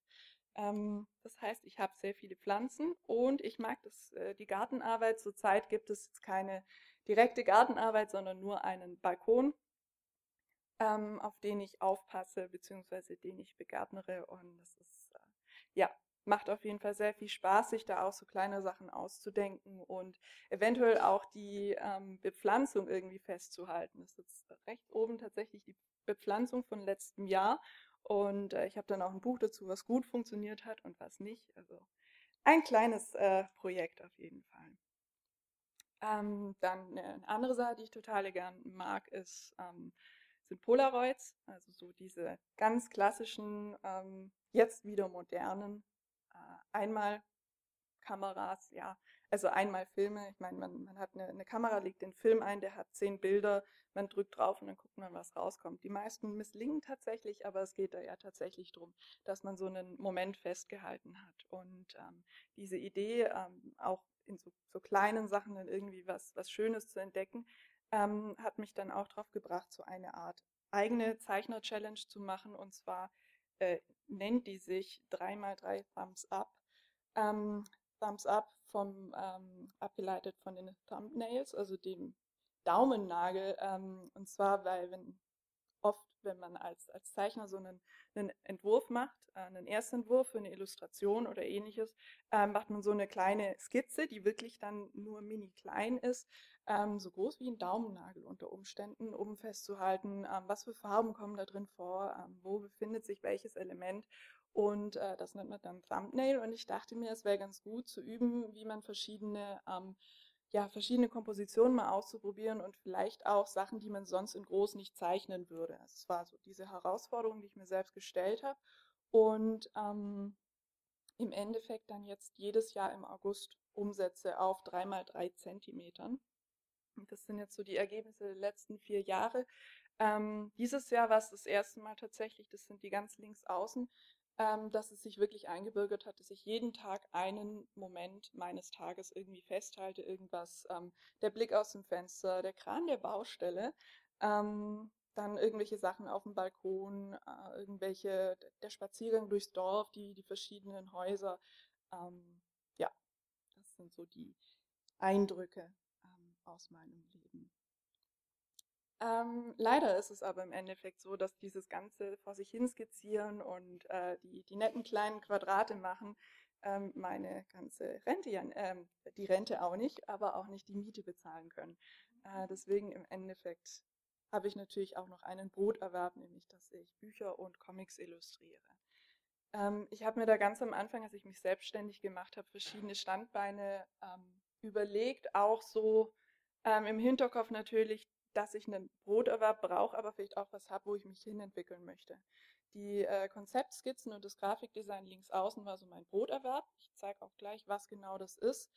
Ähm, und wo ich mich hinentwickeln wollte, war so Storyboarding, Comic, Illustration, dass ich vielleicht in den Verlagsbereich irgendwie reinkomme. Und mein Mittel, um das zu erreichen, war das Self-Publishing. Also dass ich praktisch meine Illustrationen, die ich im Privaten gemacht habe, so produziert und präsentiert habe, dass ich gehofft habe, dass irgendjemand auf mich aufmerksam wird und mir einen Gig anbietet, was dann auch so kam. Ähm, das hier sind jetzt Konzeptskizzen. Ähm, ich habe lange, ich habe als Grafikdesignerin in einer Eventagentur gearbeitet und ähm, der, mein damaliger Chef äh, kam auf mich zu und hat äh, gesagt, ja, er bräuchte für eine Präsentation eine, eine, Skizze, weil er wusste, dass ich gern und viel zeichne, äh, wie denn so das Event dann aussehen könnte. Und so kam ich dann in, in diese ganze Sparte rein. Also Konzeptskizzen, so wie ich sie jetzt mache, ähm, sind Illustrationen von äh, Konzeptideen für Events. Das heißt, wenn ein Kunde ähm, sagt, er möchte ein Mitarbeiter-Event ähm, in, der, in der Liederhalle oder sowas stattfinden lassen und der engagiert dann eine Agentur und die überlegen sich dann, welche Band, welche Tischdekoration, wofür, wo findet was statt, ähm, was für Stationen gibt es. Die erzählen das mir, ich mache ein Bild und das Bild sieht dann der Kunde und kann sich dadurch natürlich alles besser vorstellen, im besten Fall. Ähm, die verschwinden aber dann meistens wieder in irgendeiner Schublade beziehungsweise im Mülleimer, weil das ist nur eine Art Kommunikationsmedium zwischen Agentur und Kunde. Ähm, macht aber super viel Spaß und hat mir auch die Möglichkeit gegeben, ähm, viel im, im Hintergrundbereich auch zu lernen, weil das einfach nicht meine Stärke war. Ich fühle mich jetzt wesentlich wohler damit. Ähm, das ist mein erstes Standbein und war lange Zeit mein Broterwerb. Ist natürlich jetzt durch die Corona-Pandemie wirklich eigentlich komplett weggefallen. Es gibt keine oder gab sehr lange keine Events mehr. Das ähm, ja, ist jetzt natürlich, kommt alles wieder, aber es dauert natürlich jetzt auch, bis das Budget tatsächlich da ist, jemanden zu bezahlen, der dann diese Illustration macht, die ja im Endeffekt nur ein, ich sag's böse, ein Gimmick ist, äh, um, um einem Kunden zu was zu verkaufen. Also ich hoffe natürlich, dass das wiederkommt, weil es super viel Spaß gemacht hat. Aber im Endeffekt, äh, ja, gibt es jetzt für mich aktuell nicht mehr. Dafür aber andere Dinge. Ähm, mein zweites Standbein war zum einen Storyboarding. Ähm, das heißt, ich habe für Agenturen ähm, Storyboards für Werbefilme gemacht. Das ist gerade oben sind, ist der Vergleich von ähm, Entwurf zu, wie es dann tatsächlich aussah. Ähm, und zum anderen eben Comics. Da ähm, komme ich noch näher drauf nachher, äh, was da genau zu sehen ist gerade. Ähm, dann verschiedene Arten von Illustrationen für verschiedene Themen. Das ist jetzt ähm, vom Lyrikcast hier tatsächlich von der Stadtbibliothek, äh, was ich Anfang des Jahres umsetzen durfte. Äh, da ging es um die Illustration von gelesenen äh, Gedichten, lyrischen Stücken und, ähm, und die zugehörigen ähm, Lyrikerinnen und Lyriker. War ein total schönes Projekt und auch richtig spannend äh, mit anderen Künstlern auch äh, zusammenzuarbeiten, also einer anderen, einem anderen Kunstmedium. Und äh, das Thema Self-Publishing, mein letztes Standbein, was tatsächlich, ähm, ja, grob gesagt, die Produktion von kleineren Kunstdrucken, äh, von, von Postkarten, von sogenannten Sketch-Zines. Das heißt, die ganzen Skizzenbücher, die ich hobbymäßig mache, habe ich in Bücher gedruckt und das dann verkauft. Und äh, das Ganze dann auch ins Internet gestellt und ähm, das so als weitergehendes Portfolio einfach genutzt. Äh, weil tatsächlich auch das Problem bei den Konzeptskizzen einfach ist, dass man recht viel nicht zeigen darf, weil es natürlich ja die Ideen von anderen sind und äh, wenn die nicht umgesetzt werden, ja. Genau. Aber im Endeffekt, äh, was ich jetzt zurzeit mache und was jetzt auch diese Konzeptillustration abgelöst hat, sind äh, verschiedene Buchproduktionen, äh, wo ich als äh, Illustratorin, nur Illustratorin äh, dran mitgearbeitet habe. In der unteren Reihe, das sind meine Eigenproduktionen, was ich so gemacht habe, also zwei Sketch-Scenes, ein Comic und noch ein Comic mit einem Autoren zusammen und oben sind jetzt die äh, Verlagsproduktionen. Die habe ich jetzt auch einmal noch in größer mitgebracht. Zum einen wäre das Rocky Beach, das kam letztes Jahr beim Kosmos Verlag raus. Ähm, geschrieben wurde es von dem Autor Christopher Tauber und erzählt eine Erwachsenenversion der drei Fragezeichen. Ähm, die drei Fragezeichen kennen vielleicht äh, die, die meisten, äh, sind die ewig jung gebliebenen Detektive. Und in dieser Interpretation, also in dieser Version, hat sich Christopher Tauber und auch ich die Frage gestellt, ähm, was wäre, wenn die denn doch mal irgendwann erwachsen geworden wären. Und diese ja, dieser Sog eigentlich um dieses Erwachsenwerden, mit was für Themen sich ja, so jemand, der erwachsen wird, eben auch beschäftigen muss, was aus Kindheitsträumen wird, was auch aus, ja, aus den alten Fällen wird, was dieser ganze, ja, das ganze Thema, was aus der Heimatstadt auch werden kann, das behandelt äh, Rocky Beach in diesem Schwarz-Weiß-Stil, Schwarz-Weiß, viel Textur und äh, Graustufen. Ähm,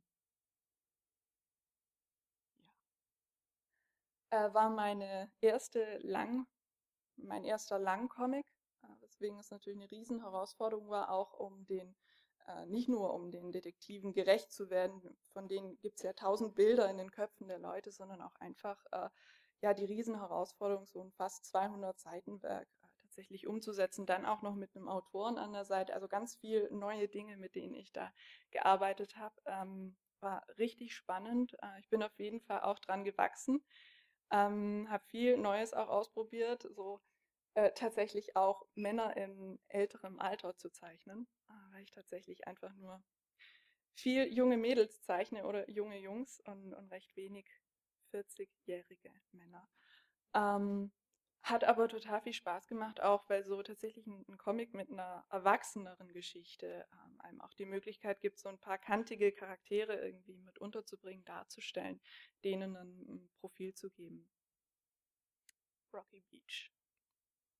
Das nächste, äh, woran ich gearbeitet habe, was tatsächlich gestern rauskam, ist ähm, auch ein super spannendes Konzept. Ähm, und zwar ist kennt vielleicht jemand die, die Exit-Spiele oder vielleicht auch generell Escape Rooms, also die Räume, in die man sich einsperren lässt und dann innerhalb von ungefähr einer Stunde durch das äh, Rätsel lösen ausbüchsen muss.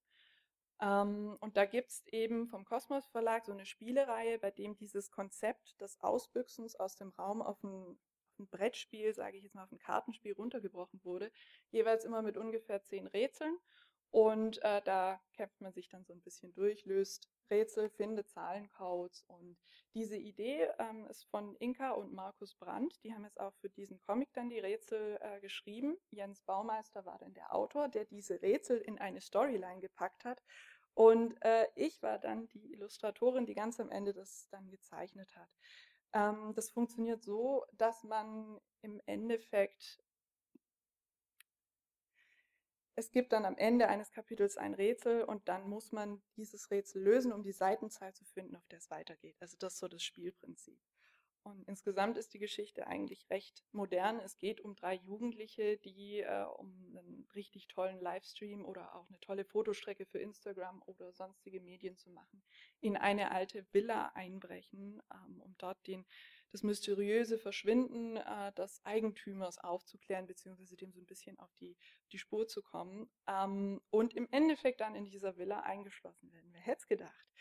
Ähm, und versuchen, arbeiten sich dann auch dadurch diese äh, Villa durch ähm, mit Irrungen und Wirrungen. Ähm, es war eine große Herausforderung für mich, diese Villa auch tatsächlich umzusetzen, weil die gab es so nicht. Also das heißt, ich musste mir überlegen, wie auf Basis des Skripts könnte das Haus innen auch aussehen, ähm, an welchen Stellen, also wo die Rätsel sind und wie die stattfinden in etwa, das war natürlich vorgegeben, aber ähm, da das Ganze ja auch wirklich ein, ein Raum ist, der äh, für, die, für die Protagonisten entsteht und der ja auch für den Leser entsteht, musste das Ganze irgendwie nachvollziehbar werden, weswegen ich diese Villa tatsächlich ent, entworfen habe mit den Zimmern und äh, Gängen und Treppenhäusern, äh, damit das alles so in etwa funktioniert. Ähm, ja, das war die Herausforderung, daran natürlich auch die, die Rätsel unterzubringen, ähm, die verschiedenen Größen, äh, verschiedene ja, auch was, wie, wie denkt jemand, der ein Rätsel löst? Also deswegen war es total wichtig, da auch ein größeres Team zu haben mit, mit mehr Erfahrung. Ähm, ja, die Frau im Nebel. Dann noch äh, zwei andere Bücher, auch beim Kosmos Verlag entschieden. Es sind jetzt keine Comics, sie nennen sich beim Kosmos Verlag Comic-Romane. Es sind sozusagen illustrierte Tagebücher. Ähm, die drei Ausrufezeichen ist da das Thema, das heißt ausgekoppelt, die Kim ist eine der Detektivinnen ähm, und um die geht es da. Und das sind Tagebücher, wo sie über ihren Alltag schreibt und die sind so ein bisschen aufgebaut, eigentlich tatsächlich, wie ich meine Skizzenbücher aufbauen würde, wie ähm, gibt im Internet recht viele, die äh, so Tagebücher auch mit verschiedenen Stickern und Aufklebern, so die Tage gestalten, die Wochen gestalten, Wochenplaner gestalten. Und so sieht es ein bisschen aus und ich durfte das Material praktisch dazu liefern, wie sie dann ihren Planer gestaltet. Und äh, da gab es jetzt einen ersten und einen zweiten Band bisher. Ähm, macht auch richtig viel Spaß, weil es ein, eigentlich ein modernes Thema ist. Es ist ein modernes Mädel ähm, mit, mit Teenie-Problemen, alles was dazugehört, ist es, äh, die Autorin Sina Flammang ist auch sehr, ja, schreibt total lustig und äh, mitreißend. Also ich bin nicht die Zielgruppe, es ist ab 10, aber ich habe es total gern gelesen und freue mich da auch schon auf andere Werke. Ähm, ja, woran ich gerade arbeite, darf ich leider noch nicht so genau sagen. Es sind mehrere andere Bücher. Ähm, das eine ist äh, mein erstes Buch, das auch mit äh, Wasserfarben, also mit Aquarell umgesetzt ist, was super schön ist und ich bin total gespannt, wie es im Endeffekt rauskommt.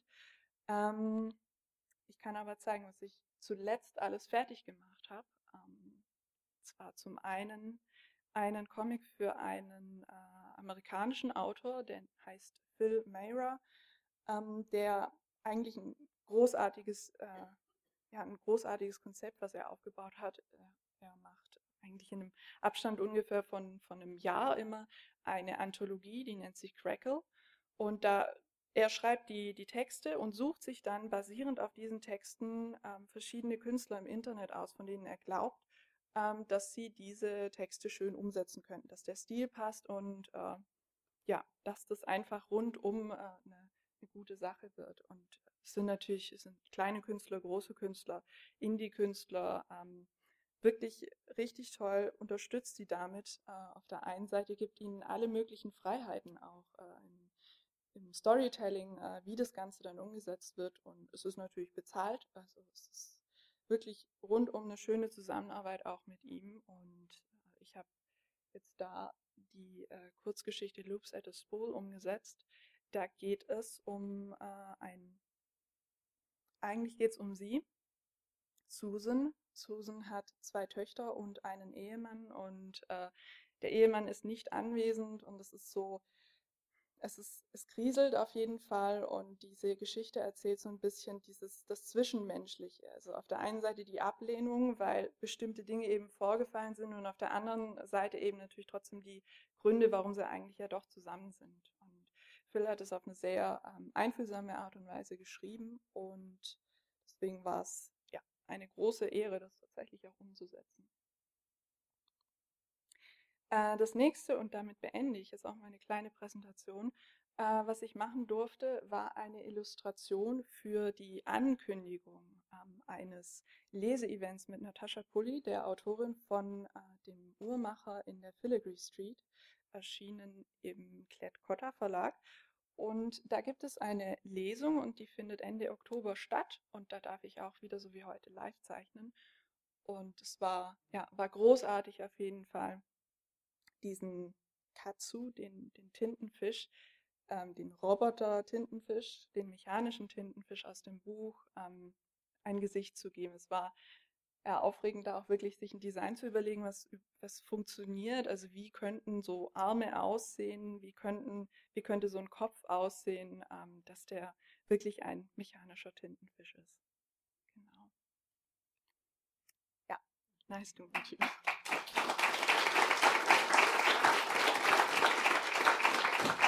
Vielen, vielen Dank, Hanna Wenzel. Ähm, die Zeit ist uns davon gelaufen, aber wer will so schöne Präsentationen unterbrechen? Der Schließdienst war gerade hier und hat uns gesagt, er schließt uns alle hier zusammen ein, wenn wir nicht aufhören. Und so gern ich den Abend noch mit Ihnen verbringen würde hier unten und die ganze Nacht ähm, die Familie wartet. Ähm, ich sage ähm, grazie Laura, merci Bruno, danke Hanna, thank you Anita.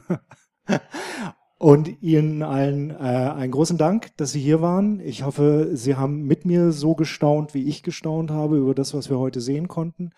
Ich möchte dem äh, Kulturinstitut Ungarns, dem Kulturinstitut Italiens, dem Kulturinstitut Frankreichs, dem IFA und natürlich der gesamten Belegschaft der Stadtbibliothek Stuttgart hier, die das alles möglich gemacht haben, danken und ganz besonders der Band. Ich bedanke mich bei Ihnen. Let's have some music, please.